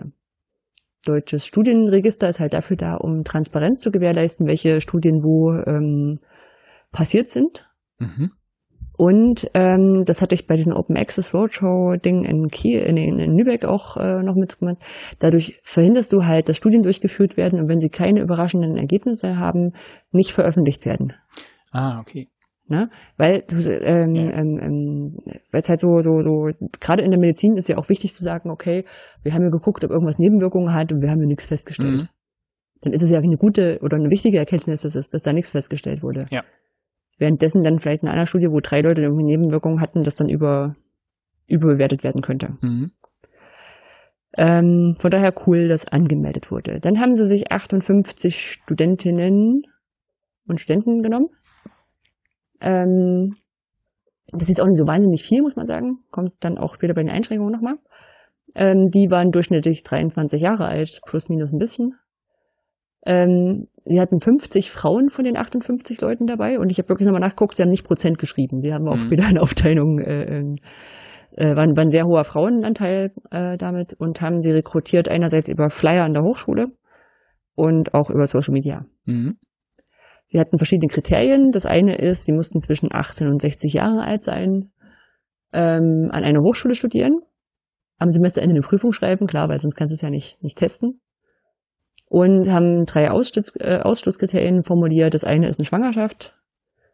Ähm, mhm. Ich muss sagen, bei den Sachen. Dann der Hormonpegel. Ja, einerseits Hormonpegel und ähm, unabhängig davon, also ich von, von, von einer befreundeten äh, ähm, Kollegin, die Mutter ist, gehört, dass so verschiedene Sachen einfach für Frauen äh, schwanger oder stillend ausgeschlossen werden, weil man solche Sachen nicht getestet hat an Schwangeren. Es ist nicht so ethisch, Sachen an schwangeren Frauen zu testen. Mhm. Deswegen werden, äh, also werden, werden schwangere Frauen häufig äh, schon von vornherein rausgenommen. Okay. Äh, Menschen, die Diabetes haben, das äh, liegt an der Zusammensetzung des Placebos. und ähm, psychiatrische und neurologische Erkrankungen haben.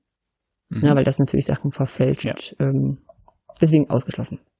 Sie haben zwei randomisierte Gruppen gemacht, aus denen gebildet ähm, und haben mit diesen beiden Gruppen jeweils etwa gleich viel Kontaktzeit gehabt. Ähm, die eine Gruppe hat ein Open Label Placebo bekommen und eine Gruppe hat keine Behandlung bekommen, also keine weitere Behandlung. Mhm. Wie hat das ausgesehen? Sie kamen dahin, also erstmal alle kamen dahin. Äh, sie wurden über diese Studie aufgeklärt und es wurde ihnen auch erläutert, was Placebos sind. Mhm. Ja, weiß ja vielleicht nicht jeder. Und was der Placebo-Effekt ist ja. und äh, wie sich das auswirkt. Also wenn du glaubst, dass etwas hilft, äh, das auch schon selber dir körperlich äh, Effekte zeigen kann. Sie haben auch darüber aufgeklärt, dass eine positive Einstellung gegenüber Placebo hilfreich sein kann, aber nicht nötig ist.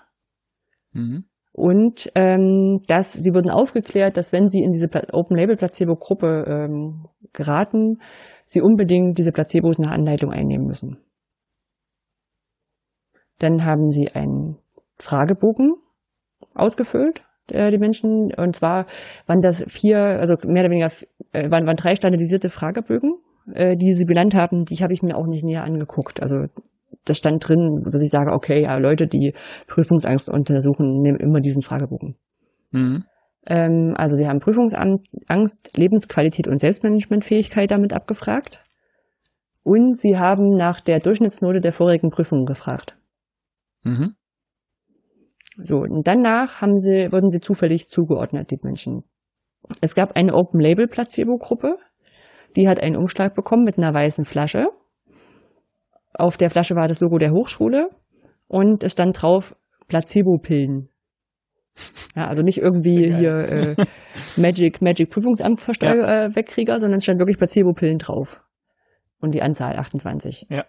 Die waren weiß, rund und hatten etwa vier Millimeter Durchmesser, also ein ganz normale, ähm, also Tablette irgendwas, nichts, nichts komisches. Ja und hatten die Anleitung, eine am Morgen zu nehmen und eine vor dem Schlafengehen 14 Tage lang.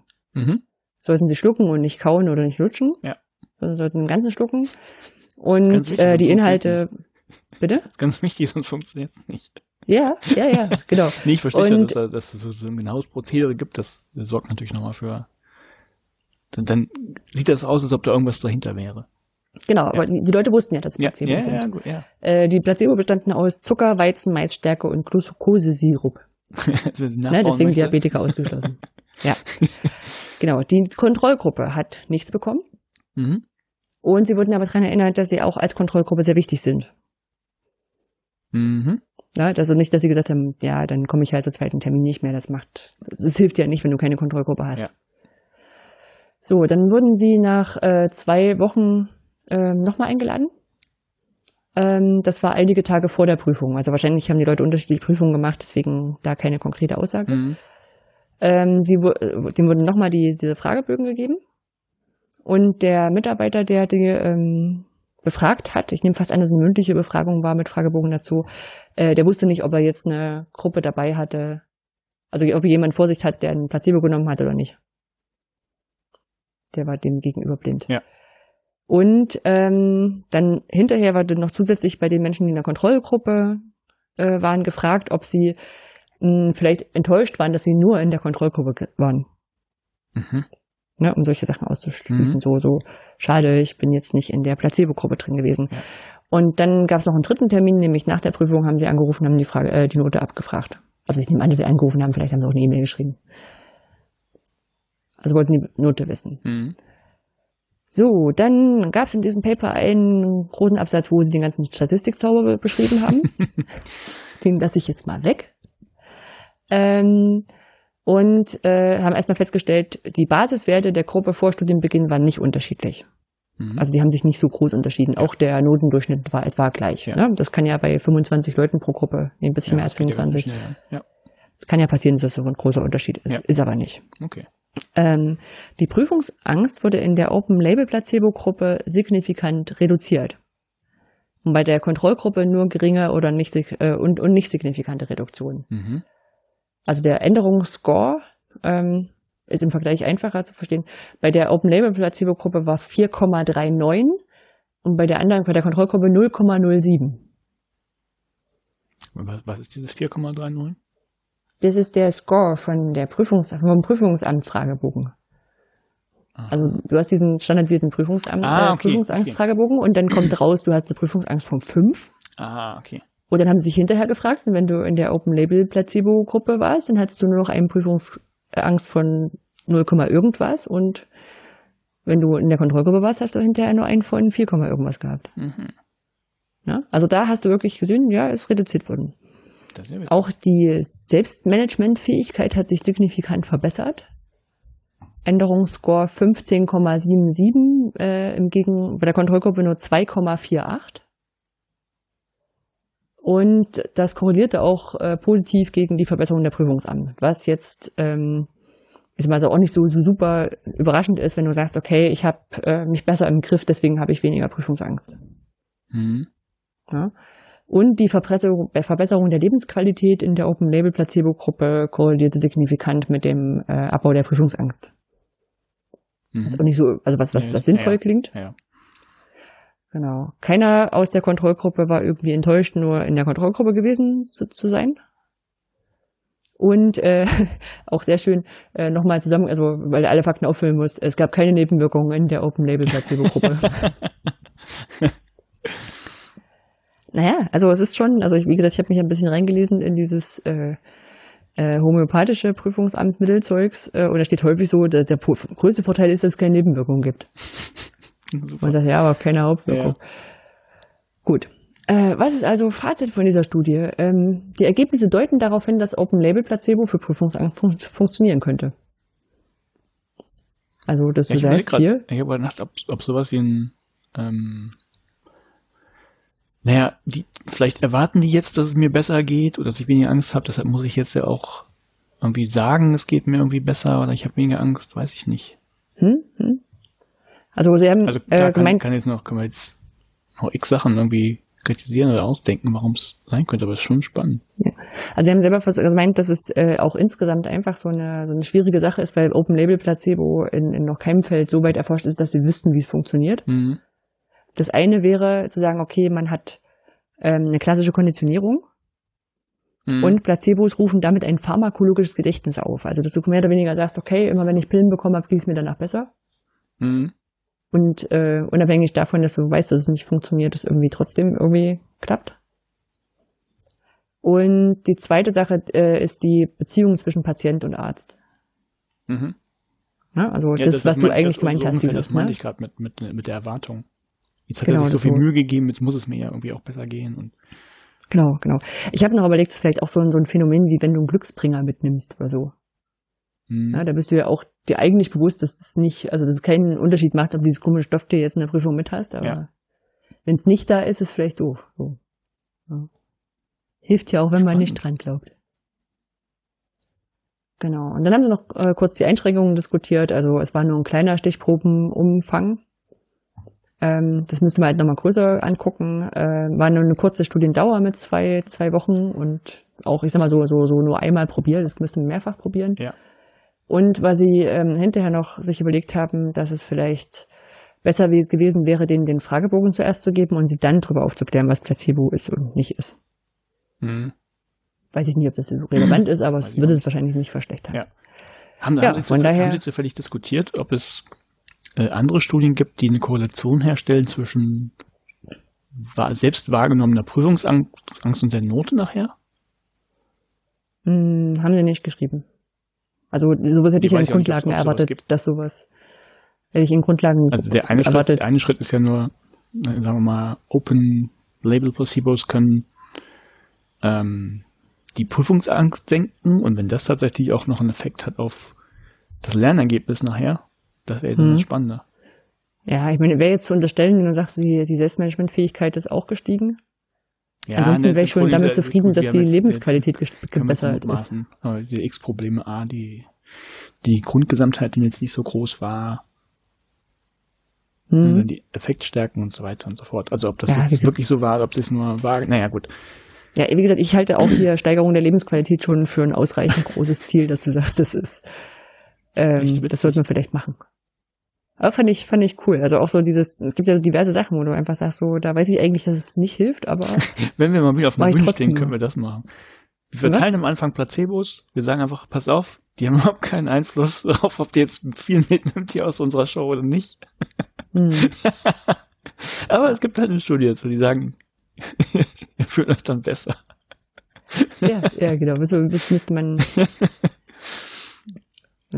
ja, aber fand ich, fand ich, fand ich ähm, cool, weil ich so, also erstmal Open Label Placebos auch nicht wusste, dass es sowas nee, wusste ich auch nicht. gibt. Hab ich zum ersten Mal. Ähm, und finde das eigentlich irgendwie cool, mhm. weil ich auch denke, so, so an verschiedenen anderen Stellen, wo du sagst, so ein Placebo-Effekt sollte halt kommen. Na, also das ja, was war das noch? Ingwer oder sowas, dass Ingwer gegen Erkältung helfen würde, ist wohl gar nicht so, gar nicht so klar. Mhm. Ob das eine medizinische Wirkung hat. Aber es ist halt so ein Ding, wo ich sage, auf alle Fälle geht's mir besser, wenn ich Ingwertee trinke. Ja. Wahrscheinlich noch mit Honig. Also Honig sowieso nochmal, aber weil es so ein, so ein Gefühl gibt. Mhm. Hm. Oder ein Krog, wenn ich krank bin. bin zu selten krank. Ja. ja, wunderbar. Nee, fand ich spannend, habe ich auch noch nie gehört vorher von dem Effekt. Also vom, mhm. vom Placebo-Effekt ja, aber nicht vom, vom Open-Label-Placebo. Mhm. Ja, also von daher, wenn ihr, wenn ihr Prüfungsangst habt, dann lasst doch ein, eine befreundete Person eine Süßigkeit aussuchen und sagen, hier, die musst du jetzt jeden Morgenabend eine lutschen. Ja, ich habe ich hab aber gehört, äh, Podcast hören soll auch helfen. Ja, Podcast, ja, ja. Ach, das war offensichtlich. Hm? Deswegen hilft wahrscheinlich auch dieses hier, hier Lehrbuch und das äh, Kopfkissen packen. Gegen Prüfungsangst zumindest. Oder gegen die Aufregung oder so. Könnte sein. Ah. Okay. Machen Gut. wir weiter mit der Fundgrube. Genau. Ich habe so ein bisschen ein paar Sachen, wo ich gesagt habe, die müssen wir noch nachliefern. Das eine ist, dass wir gesagt haben, wir müssen Constructive Amusement mal so eine volle, volle Empfehlung in der Fundgrube geben. Oh, haben wir bestimmt mal gesagt, ja. Ja. Ähm, Constructive Amusement ist ein, ist erstmal ein Mensch, ähm, der, ich glaube, in, in, in Nordrhein-Westfalen in der Hochschuldidaktik arbeitet. Und ähm, der zeichnet sehr coole äh, Comics zu, zu, zu, vor allem zu hochschuldidaktischen Szenarien. Mhm.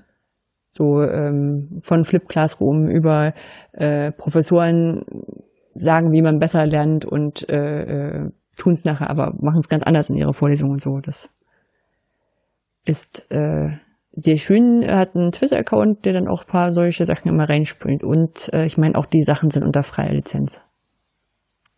Hm, das weiß ich gar nicht, aber. aber schön man, sind sie also ich weiß, dass sie unter freier Lizenz sind, aber ich, also zumindest in einer, in einer Creative Commons Lizenz, ich bin mir aber nicht sicher, ob er einen C rangepackt hat. Mhm. Aber für die, für die Hochschuldidaktik ist es dann wieder okay. Mmh, Einspruch. äh, kommt wieder drauf an, ob du jetzt Honorar kriegst oder nicht.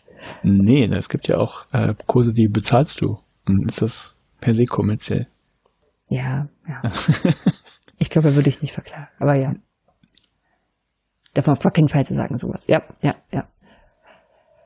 Gut, dann hatte ich noch, ähm, wir haben ja die Aufzeichnung zugeschickt bekommen von der Metanook Session. Die werden wir dann, sobald sie ähm, von, von der Metanook freigegeben ist, auch hier reinpacken ein, als Link. Ähm, da ich äh, beim, beim Reinhören in die Tonqualität, weil der Mikro war ja ausgefallen, ja. Ähm, habe ich noch gehört, wie ich gesagt habe, da gibt es so eine tolle Seiten, ähm, wo man äh, Korrelationen versus Kausalität besser verstehen kann.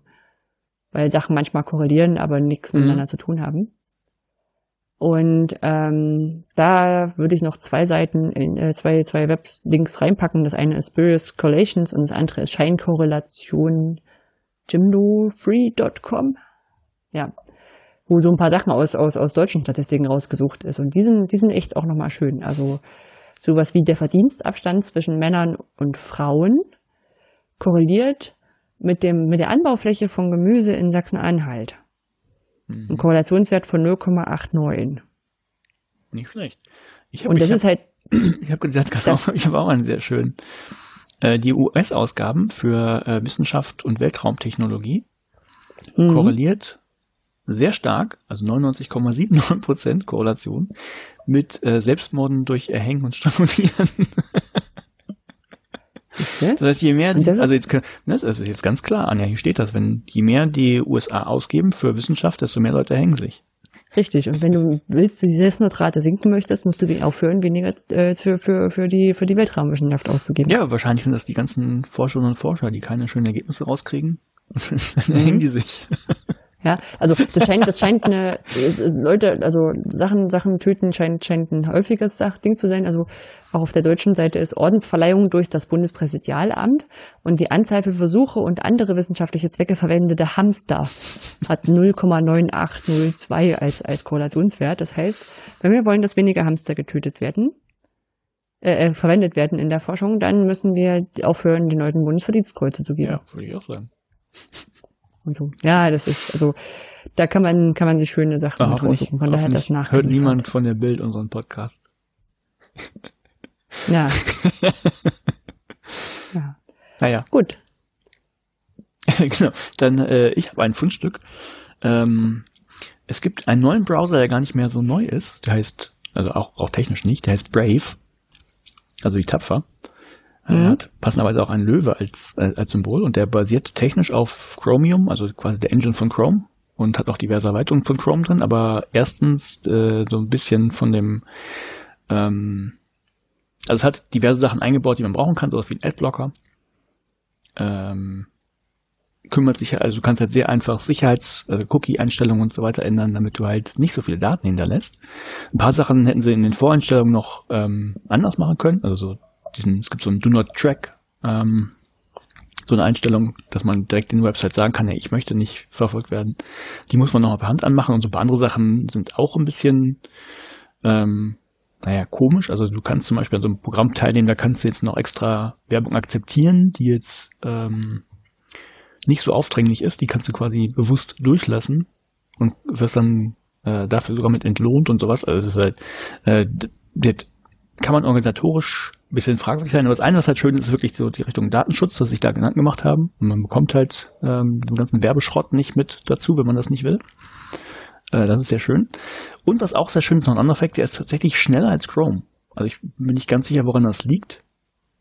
Soweit habe ich nicht gegraben, aber ich habe mal so ein paar Benchmarks durchlaufen lassen und der ist tatsächlich schneller. Ich weiß nicht, was Chrome noch ähm, extra nudelt, was die Websites langsamer macht. Und doch immer noch die Daten an Google schicken.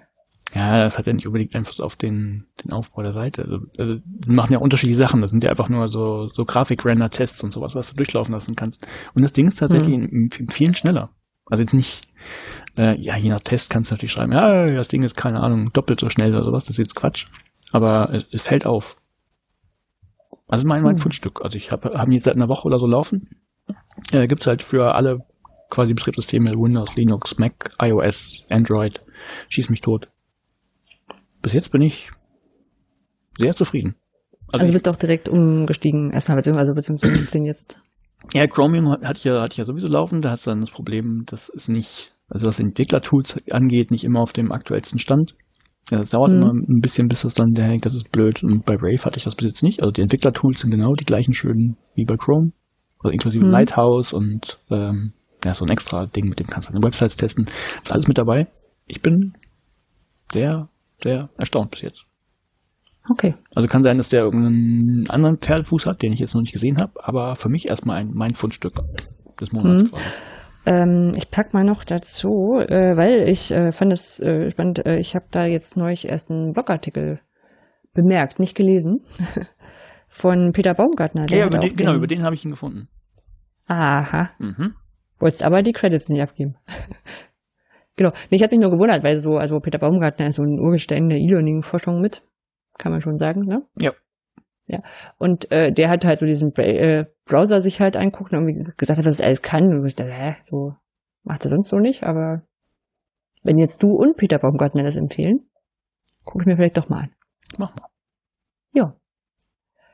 Was haben wir noch? Wir haben Foodsharing. Das habe ich vorhin in den ähm, News schon gesagt. Foodsharing.de ist eine Plattform, ähm, bei der man, mh, hm, ich sag mal so, verschiedene Möglichkeiten zum, äh, zum, zur, zur, zur Lebensmittelverschwendungsvermeidung finden kann.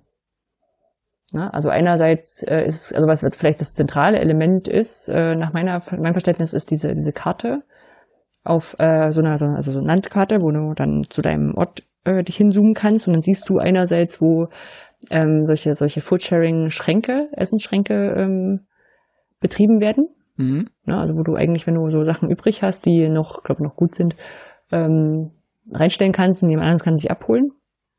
Bin mir gerade nicht sicher, ob es so ein Notification-System gibt. So, habe jetzt drei Kartoffeln reingestellt. dass man da nicht umsonst hinläuft.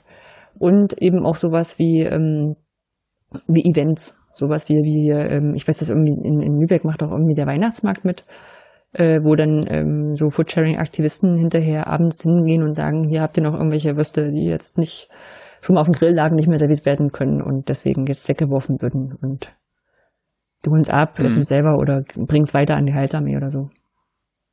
Ja, also eine schöne Initiative.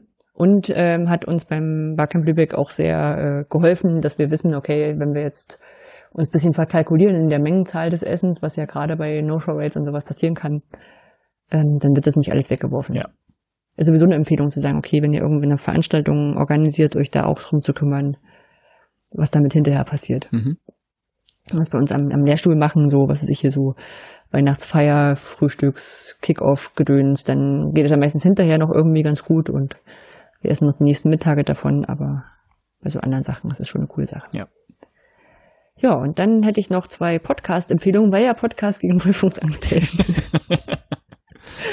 ähm, dann äh, ist einerseits äh, ein Podcast, der eigentlich, also leider, leider jetzt zu Ende gegangen ist, ähm, aber zeitlos ist. Und zwar ist es der Anerzählt Podcast. Ähm, der hat angefangen, also ein Podcast, der tausend Folgen hat. Oder tausend und eine. Ich weiß jetzt nicht, ob die Null mitgezählt hat oder nicht. und hat quasi gesagt, erst gibt's die Eins und dann hat er eine Podcast-Folge zur irgendwas mit Eins gemacht und den zweiten irgendwas mit zwei und, und so, ne? Also hat dann mhm. immer die Zahlen zum Anlass genommen und sich dazu ein Thema rausgesucht. Manchmal war das die Jahreszahl, manchmal war es eine, eine Flugnummer oder eine DIN-Nummer oder irgend solche Sachen. Und das war so, ich sag mal, eine schöne Sammlung an, ähm, an Party-Klugscheißer-Wissen-Geschichten.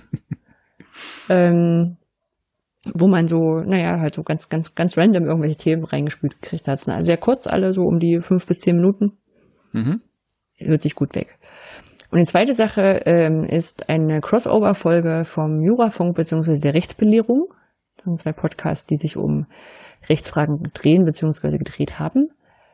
Ähm, und die haben eine gemeinsame Folge gemacht. Ähm, das heißt, man findet sie auf beiden Feeds und äh, das Intro und die ein, äh, die Einführung ist unterschiedlich. Ne? Also beim einen sagt halt den Jurafunk-Menschen, ja, wir sind heute bei Rechtsbelehrung zu Gast und beim anderen ist es andersrum. Ja. Und die widmen sich weihnachtlichen Fragen aus rechtlicher Sicht. Und das ist sehr, sehr witzig. Also ich habe sehr gelacht. Ich bin, bin da durch die Stadt gelaufen bei dem einmal und ich habe, also die Leute haben bestimmt gedacht, ich bin bescheuert, ähm, weil halt eben sowas auch so, ähm, auf welcher vertraglichen Grundlage werden da eigentlich Geschenke ausgeliefert und darf ein, darf der Weihnachtsmann überhaupt speichern, ob wie die Leute im letzten Jahr waren, also ob die brav waren oder nicht, um dann erkennen, ob die besonders brav waren. Es war, es war, war wunderschön, wunderschön absurd. Sehr schön. Passt zur Weihnachtszeit. ja. Ja, Politik. Da steht ein A davor, aber ich habe dieses Link gar nicht reingepackt. Nee, du hast den Link nicht reingepackt, aber ich habe ihn nicht gelesen und ich dachte, du hast eventuell. Da hast du gedacht, ich pack schon mal einen Link rein und. Du weißt tatsächlich mehr als ich. Also es geht um die, die, die Neufassung äh, äh, quasi, also Quatsch, um Neufassung. Es geht um diese UNESCO-Erklärung zu OER. Genau. Und äh, weshalb ich äh, gestutzt habe, war, weil da steht UNESCO-Generalkonferenz verschiedene zwei internationale normative Instrumente im Bildungsbereich. Und beim einen ging es halt darum, irgendwie Qualifikationen im Hochschulbereich irgendwie ähm, gegenseitig anzuerkennen. Mhm. Äh, darum eine Sache.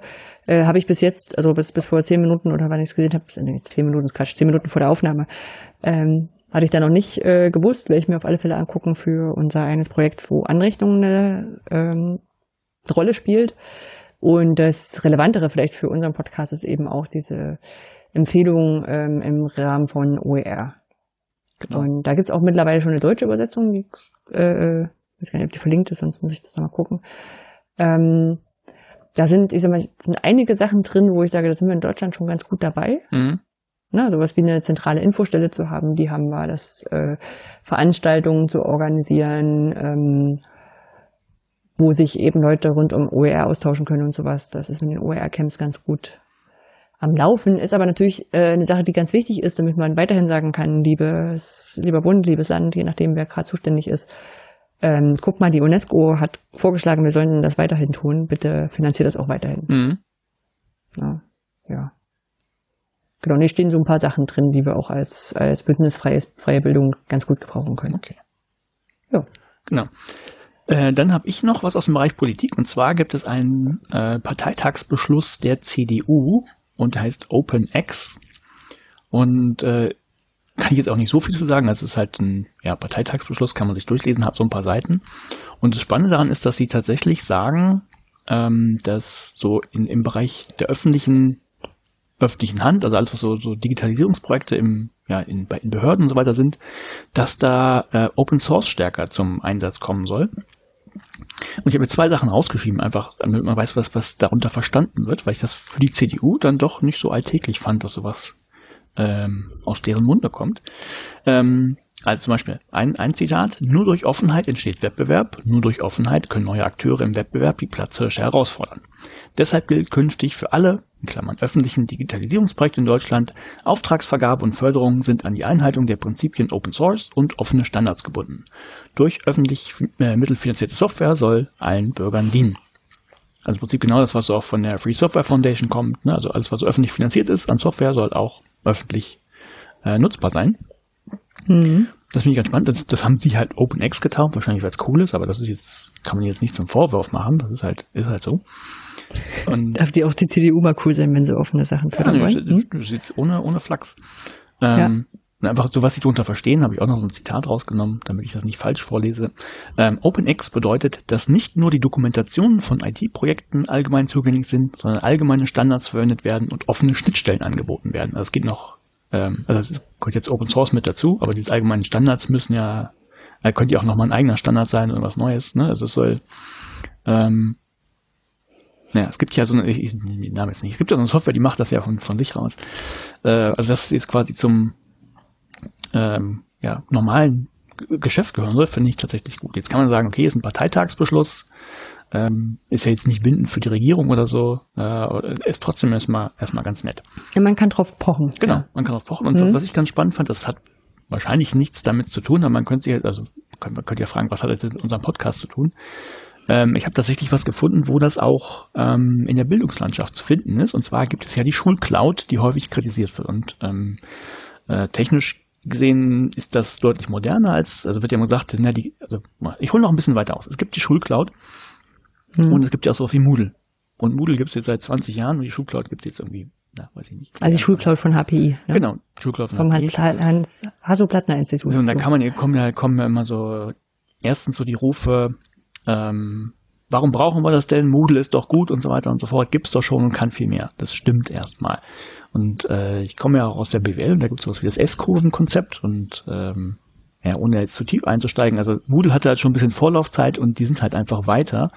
Und jetzt, jetzt fängt die Schulcloud an. Man weiß aber erstens nicht, ähm, wie schnell das geht oder ob die nicht mit den neuen Techniken, die sie hat, also technisch gesehen ist es nämlich deutlich äh, fortschrittlicher als das, was, auf das das Moodle aufbaut, ähm, ob das nicht, dann, wenn die auch mal genug Vorlaufzeit hatten, ob das dann nicht bessere Ergebnisse sogar noch liefert, als das, was Moodle heute kann. Das ist, ist halt, deshalb hinkt so ein Vergleich immer.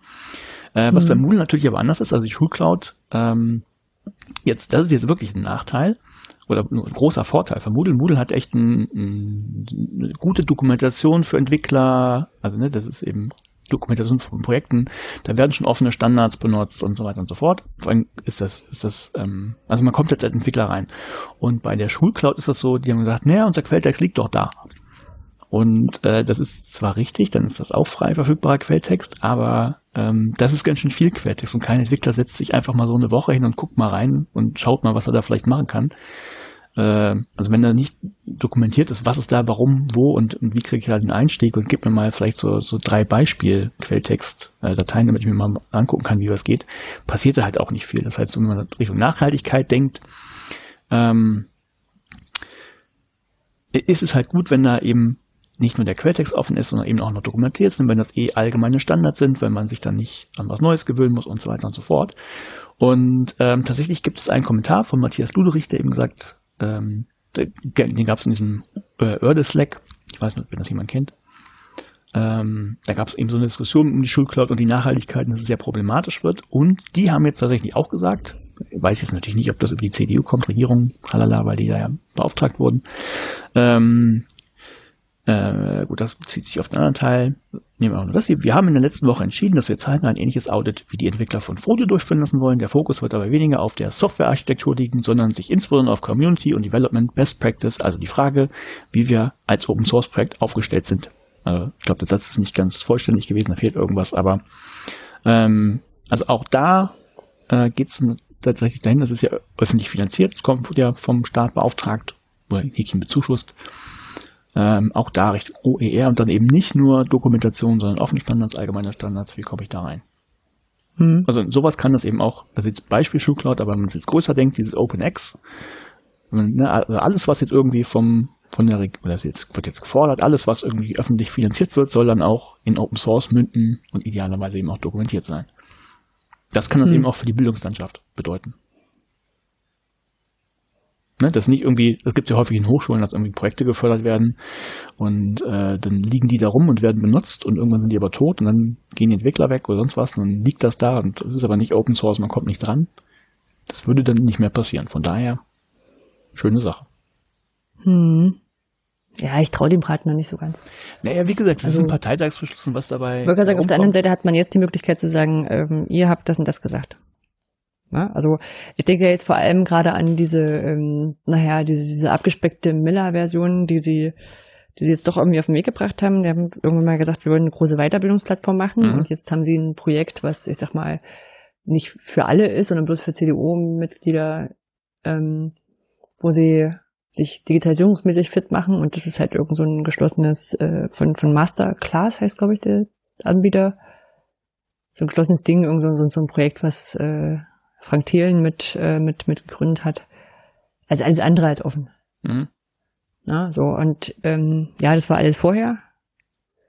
Weil sowas kann man jetzt danach noch gucken und sagen, dass äh, ähm, also kann man jetzt sagen, ab, ab, bei allen Projekten ab jetzt muss es halt angeschaut werden, aber klar, diese, diese Beschlüsse setzen natürlich auch unter Druck was, also positiven Druck im Sinne von, wir machen ein Projekt, ähm, unabhängig davon, ob jetzt der Ausschreibungsprozess sauber ist, wird es dann hinterher wenigstens Open Source und andere Leute können mit dran arbeiten und das weitermachen und so. Mhm. Ja. Von daher, wenn die Schulcloud damit ein bisschen, ein bisschen Open Source projektiger wird, ist doch cool. Ja. Ja. Und dann habe ich noch was. Ähm, und zwar gab es eine Forderung des äh, Fernsehrats zum Telemedienkonzept des ZDF äh, kann man nachlesen auf netzpolitik.org. Äh, Leonard Dobusch sitzt im Fernsehrat für das Internet. Und, ähm, und da hat der ZDF-Fernsehrat äh, eine Stellung, also hat eine, eine Empfehlung gegeben oder Forderungen gegeben an, das, an den ZDF-Intendanten. Also eine Liste mit Punkten ausgegeben, die ähm, also mit Forderungen an, an das Telemedienkonzept. Und ein Punkt ist die längere Verfügbarkeit von Inhalten und auch die, ähm, die freie Lizenzierung. Und da ist cool, weil sie hatten vorher aufgenommen, zum äh, äh, Stellung zu nehmen und das Bündnis Freie Bildung hat Stellung genommen. Wurde in dem Artikel auch äh, zitiert. Und äh, jetzt gibt es einen Punkt in diesen Empfehlungen oder Forderungen des äh, Fernsehrats, der heißt freie Lizenzen, wo immer möglich, weitere Anstrengungen in diese Richtung. Mhm. Das ist auch noch sehr, also es ist sehr, sehr, sehr, sehr, sehr im Konjunktiv. Ne? Also erstmal ja, freie Lizenzen, wo immer möglich, und Anstrengung. Genau, Dann ist es ja erstmal nur eine Liste von Forderungen an das CDF. Das ist noch lange nicht umgesetzt. Mhm. Und selbst dann ist es noch schon, aber ich fand es äh, einfach sehr cool zu sehen, okay, solche, solche Stellungnahmen von, ähm, äh, von, von gesellschaftlichen Verbänden und Vereinen äh, bringen dann irgendwie auch was. Mhm. Eine Sichtbarkeit, die nicht, äh, nicht gering ist, sagen wir so. Naja, das ist ja das. Na gut, hm, ja, ist eine Stellungnahme. Hm, das ist das, wo ich. Naja, ich mal gerade gerade im Hinblick auf die Funkangebote, äh, also die die äh, die die die das, das Jugendprogramm von ZDF und ARD, die ja vor allem auf YouTube äh, veröffentlicht werden, da ist ja cool, wenn hinter eine freie Lizenz dran rumspringt und sowas hier wie äh, diesen Geschichtsthemen dann eben frei lizenziert sind. Mhm. Ja. ja. Ja. Kann man sich erstmal drüber gucken, freuen. Gucken, genau, gucken wir mal, so viele gute Nachrichten heute, was ist denn los? Ja, weil bei Weihnachten wird. ja, mhm. wir, wir, haben noch was für nach Weihnachten, ne? Genau, für ziemlich genau nach Weihnachten, äh, die, also Veranstaltungstipps mhm. für Menschen, die das vielleicht nach, nach, äh, nach Kapitelmarken hören. Ähm, Veranstaltungstipp am 27. bis zum 30.12.2019 findet in Leipzig der 36C3 also der Chaos Communication Kongress statt. Und äh, entweder man ist dort, äh, wenn man sagt, na, da muss ich erstmal noch nach Tickets gucken, das ist quasi zu spät. man kann jetzt nochmal auf Twitter fragen, aber es ist, äh, es ist schwierig. Also wir haben Tickets, also ich werde äh, da sein ähm, und habe die im freien Verkauf gekriegt, aber auch erst beim zweiten Termin. Beim ersten Termin hatte ich keine Chance. ähm, trotz äh, wirklich punktgenauen Dasitzen und F5 drücken. Und äh, wenn ihr das, ähm, wenn ihr aber nicht dort seid, es gibt sehr viele Sachen, die man sich im Stream angucken kann. Es gibt sehr viele Sachen, die aufgezeichnet werden. Und ähm, vielleicht macht ja euer lokaler Hackerspace auch was dazu. Also beim Chaotikum zum Beispiel kann man sich parallel zum Kongress treffen, gemeinsam Streams gucken und Projekte basteln. Genau. Also das Chaotikum ist hier der Hackerspace in Lübeck. Ja. Vielleicht macht das euer lokaler Hackerspace auch. Genau, die heißen Erfa-Kreise dann häufig. Ja. Genau. Dann äh, nächstes Jahr, 2020, meine Güte, das sieht irgendwie komisch aus, mhm. 2020, wenn man optisch drauf guckt. Also vom 20. bis 23. Februar ähm, findet im Prinzip das OER-Camp statt in, in Hamburg und äh, ist aber gewisserweise zweigeteilt. Ich komme mir so wie ein Endschluss, haben wir uns beim letzten Mal schon erzählt, kann das sein? Ja, das haben wir beim letzten Mal schon erzählt, aber wenn man sich noch anmelden kann, habe ich es noch mit reingeschrieben. Ah, okay. Okay. Mhm. Ähm, deshalb bin ich gerade irritiert. Ähm, nee, also dann, dann ihr das im Prinzip schon, Hacks, äh, Quatsch, OER-Camp, ganz normal, klassisch, man es kennt, man fährt dahin, ist ein Barcamp, bringt seine Themen mit, diskutiert äh, und macht was. Und hinterher direkt dran findet äh, die, eine OER-Camp-Werkstatt statt, wo man etwas entwickeln kann und die heißt aber Hacks and Tools, weil sie organisatorisch ein bisschen anders läuft. Ähm, das heißt, man hat eine Idee, man möchte zum Beispiel Material erstellen und äh, braucht vielleicht noch von anderen Leuten ein bisschen Input oder Hilfestellung, dann kann man das vor Ort machen und das Schöne ist, am Ende dieser Werkstatt oder dieses Hacks and Tools äh, wird auch was veröffentlicht. Das heißt, was fertig ist, ist, ähm, es muss noch nicht perfekt fertig sein, es kommt dann aber raus in die Welt und man kann was damit tun. Ähm, hat ja schon mal in Berlin oder bei Berlin stattgefunden und hat ganz gut geklappt, finde ich. Ja, war auch äh, spannend zu sehen, was da wirklich in dieser kurzen Zeit rauskommt. Genau. So, und wie du es gesagt hast, die Anmeldung ist halt offen. Mach das. Ich habe mich schon angemeldet. Ein Platz ist schon weg. Du hast dich auch angemeldet, oder? Ich habe mich auch angemeldet. Zwei Plätze genau. sind weg. Bei euch sind noch ein paar Plätze über. Wenn die 200 Plätze haben, sind nur noch 198 Plätze. Nein, ich weiß auch schon von ganz vielen anderen Leuten, die sich angemeldet haben. Genau, weil es auch kostenfrei ist. Ne? Also man hat oh, ja, muss, ja, genau. Kostet nix. Ja. Ähm, genau, und eine Sache, ich bin mir ganz sicher, ob wir die schon mal dabei hatten, aber ähm, ähm, ist auch ein Barcamp. Am 3. und 4. März 2020 findet das Hochschulbarcamp in Essen statt. Mhm. Das Hochschulbarcamp ist ein Barcamp, was sich vor allem so um äh, Wissenschaftskommunikation und Marketing dreht. Beziehungsweise richtiger ist, glaube ich, Marketing und auch Wissenschaftskommunikation. ich glaube, es kommt aus dem Hochschulmarketing raus und hat sich dann ein bisschen verbreitet thematisch. Und ähm, diesmal gibt es so einen Special Track, der äh, sich mit Podcasts beschäftigt. Mhm. Und äh, ja, deswegen sind wir dort. Also das war ein Anlass, weshalb wir endlich mal dort sein konnten können. Und äh, ja, werden auch äh, Teil der Podcaster-WG dort sein. Da bin ich freue mich, ich freue mich sehr. Ja. Also wenn dort auch Podcasts aufzeichnen, ähm, da gibt's vielleicht mal die ein oder andere Sonderfolge hier, beziehungsweise auf dem äh, Open Edu Radio ist ja das ähm, der Kanal, wo wir auch vom Edufunk äh, so ein paar Sachen veröffentlichen, die sonst nicht in unsere Formate reinpassen. Genau. Anmeldung ist auch offen, kostet ein bisschen was. Also ist eher so ein, ich glaube, so ein Betrag eher gegen die No-Show-Rate, als dass es jetzt wirklich. Ich weiß gar nicht, wie viel das war. Das war aber, hm, ich habe jetzt 35, glaub, 40 Euro oder so. 35 Euro im Kopf, kann das sein? Ja, also was, was man auf alle Fälle wieder wegessen kann. Ja, ja. das sollte gehen. ja. Genau, mehr, mit mehr, mit mehr Terminen braucht man uns ja 2020 noch gar nicht zu belasten. Nee, wenn wir jetzt schon im März sind, haben wir noch Zeit. Die kommen ja dann auch schnell. Genau. Gut. Dann schließen wir noch mit einer Weltverbesserungsidee. Mhm. Und da habe ich gedacht, da schreibe ich von meinem eigenen Wunschzettel jetzt einfach mal einen Punkt drauf. Ähm, und zwar den EduCamp-Verein kann man finanziell unterstützen. Anja, was ähm, ist denn der EduCamp-Verein? Ja, erstmal, wer, wer unseren Podcast gerade zum ersten Mal hört, was ist denn die Weltverbesserungsidee? Und zwar gibt es Möglichkeiten, Podcasts zu unterstützen und zu finanzieren. Wir wollen das aktuell nicht und äh, schlagen deswegen immer andere Sachen vor, die man finanziell unterstützen könnte. Ähm, der EduCamp-Verein ist der Verein, der hinter den EduCamps steht, ähm, die zweimal im Jahr stattfinden und ähm, sich ähm, über Förderungen und Spenden und Sponsoren finanzieren. Und ähm, ja, das ist eine Sache, wo man äh, hinspenden kann. Äh, Disclaimer, ich bin im Vorstand des Vereins und deswegen weiß ich auch, äh, dass äh, das letzte Videocamp in Hatting hm, nicht günstig war und äh, das wussten wir schon. Ähm, aber da gerne die Vereinskasse ein bisschen wieder aufgefüllt werden kann. Ja. So. Genau, da würde ich mich drüber freuen. Ja. ja das wäre super. Ich habe übrigens gerade gespendet. Ah, sehr nett. Das geht so schnell. Sehr, also damit ihr ein Gefühl habt, dass, also ich habe jetzt gerade Geld gespendet. In der Zeit. es geht. Ja, wertschöpfender Podcast. Sehr gut. Also ich habe auch schon gespendet. Das ist ja so, so, so. Das ist eigentlich immer ein bisschen bekloppt, wenn man sagt, man ist ja als Vorstand immer mit der Arbeitszeit auch drin. Aber ja. Genau. Gut. Dann bleibt uns eigentlich nur noch euch ein, ein paar ruhige Tage und einen guten Start ins neue Jahr zu wünschen oder sowas, ne? Genau, wir können auch empfehlen, den Adventskalender, also den, die Podcast-Folgen vom äh, Open Edu Radio zu hören. Ja. Um in die anderen Podcasts reinzuhören. Vielleicht eine, eine, vielleicht können wir noch spoilern, eine Folge haben wir neu produziert. Ja. Gut. Gut. Dann schöne Weihnachten und guten Rutsch. Bis nächstes Jahr. Ciao.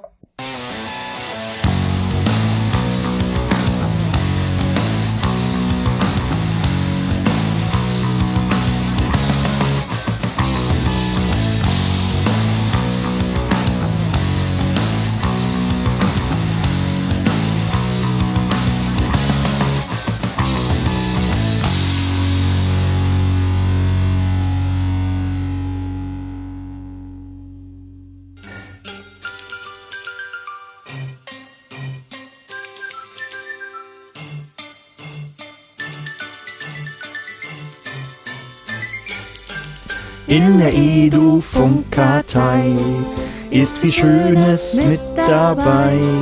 Hört doch BZT und der PWG, so geht jede Bahnfahrt schnell vorbei. Mit der Edu-Funkkartei, mit der Edu-Funkkartei.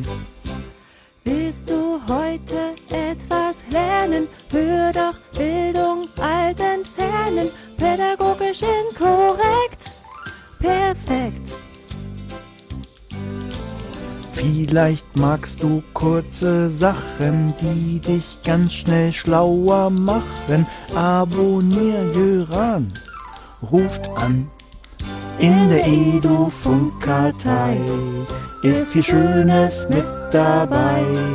Hört doch BZT und der PWG, so geht jede Bahnfahrt schnell vorbei mit der Edu-Funkkartei, mit der Edu-Funkkartei. Markus Daimann, Christian Friedrich machen sich's beim Bier gemütlich oder auch beim Tee. Oh je. Tine redet mit Personen über Themen, die sich lohnen. Kulturkapital, total. In der Edu-Funkkartei ist viel Schönes mit dabei. Hört doch BZT und RPWG, so geht jede Bahnfahrt schnell vorbei mit der Edu-Funkkartei, mit der Edu-Funkkartei.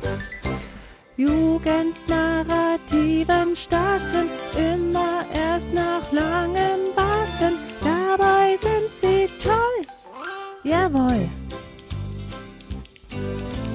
Noch mehr Menschen sind zusammen in den anderen Programmen. Edufunk ist groß.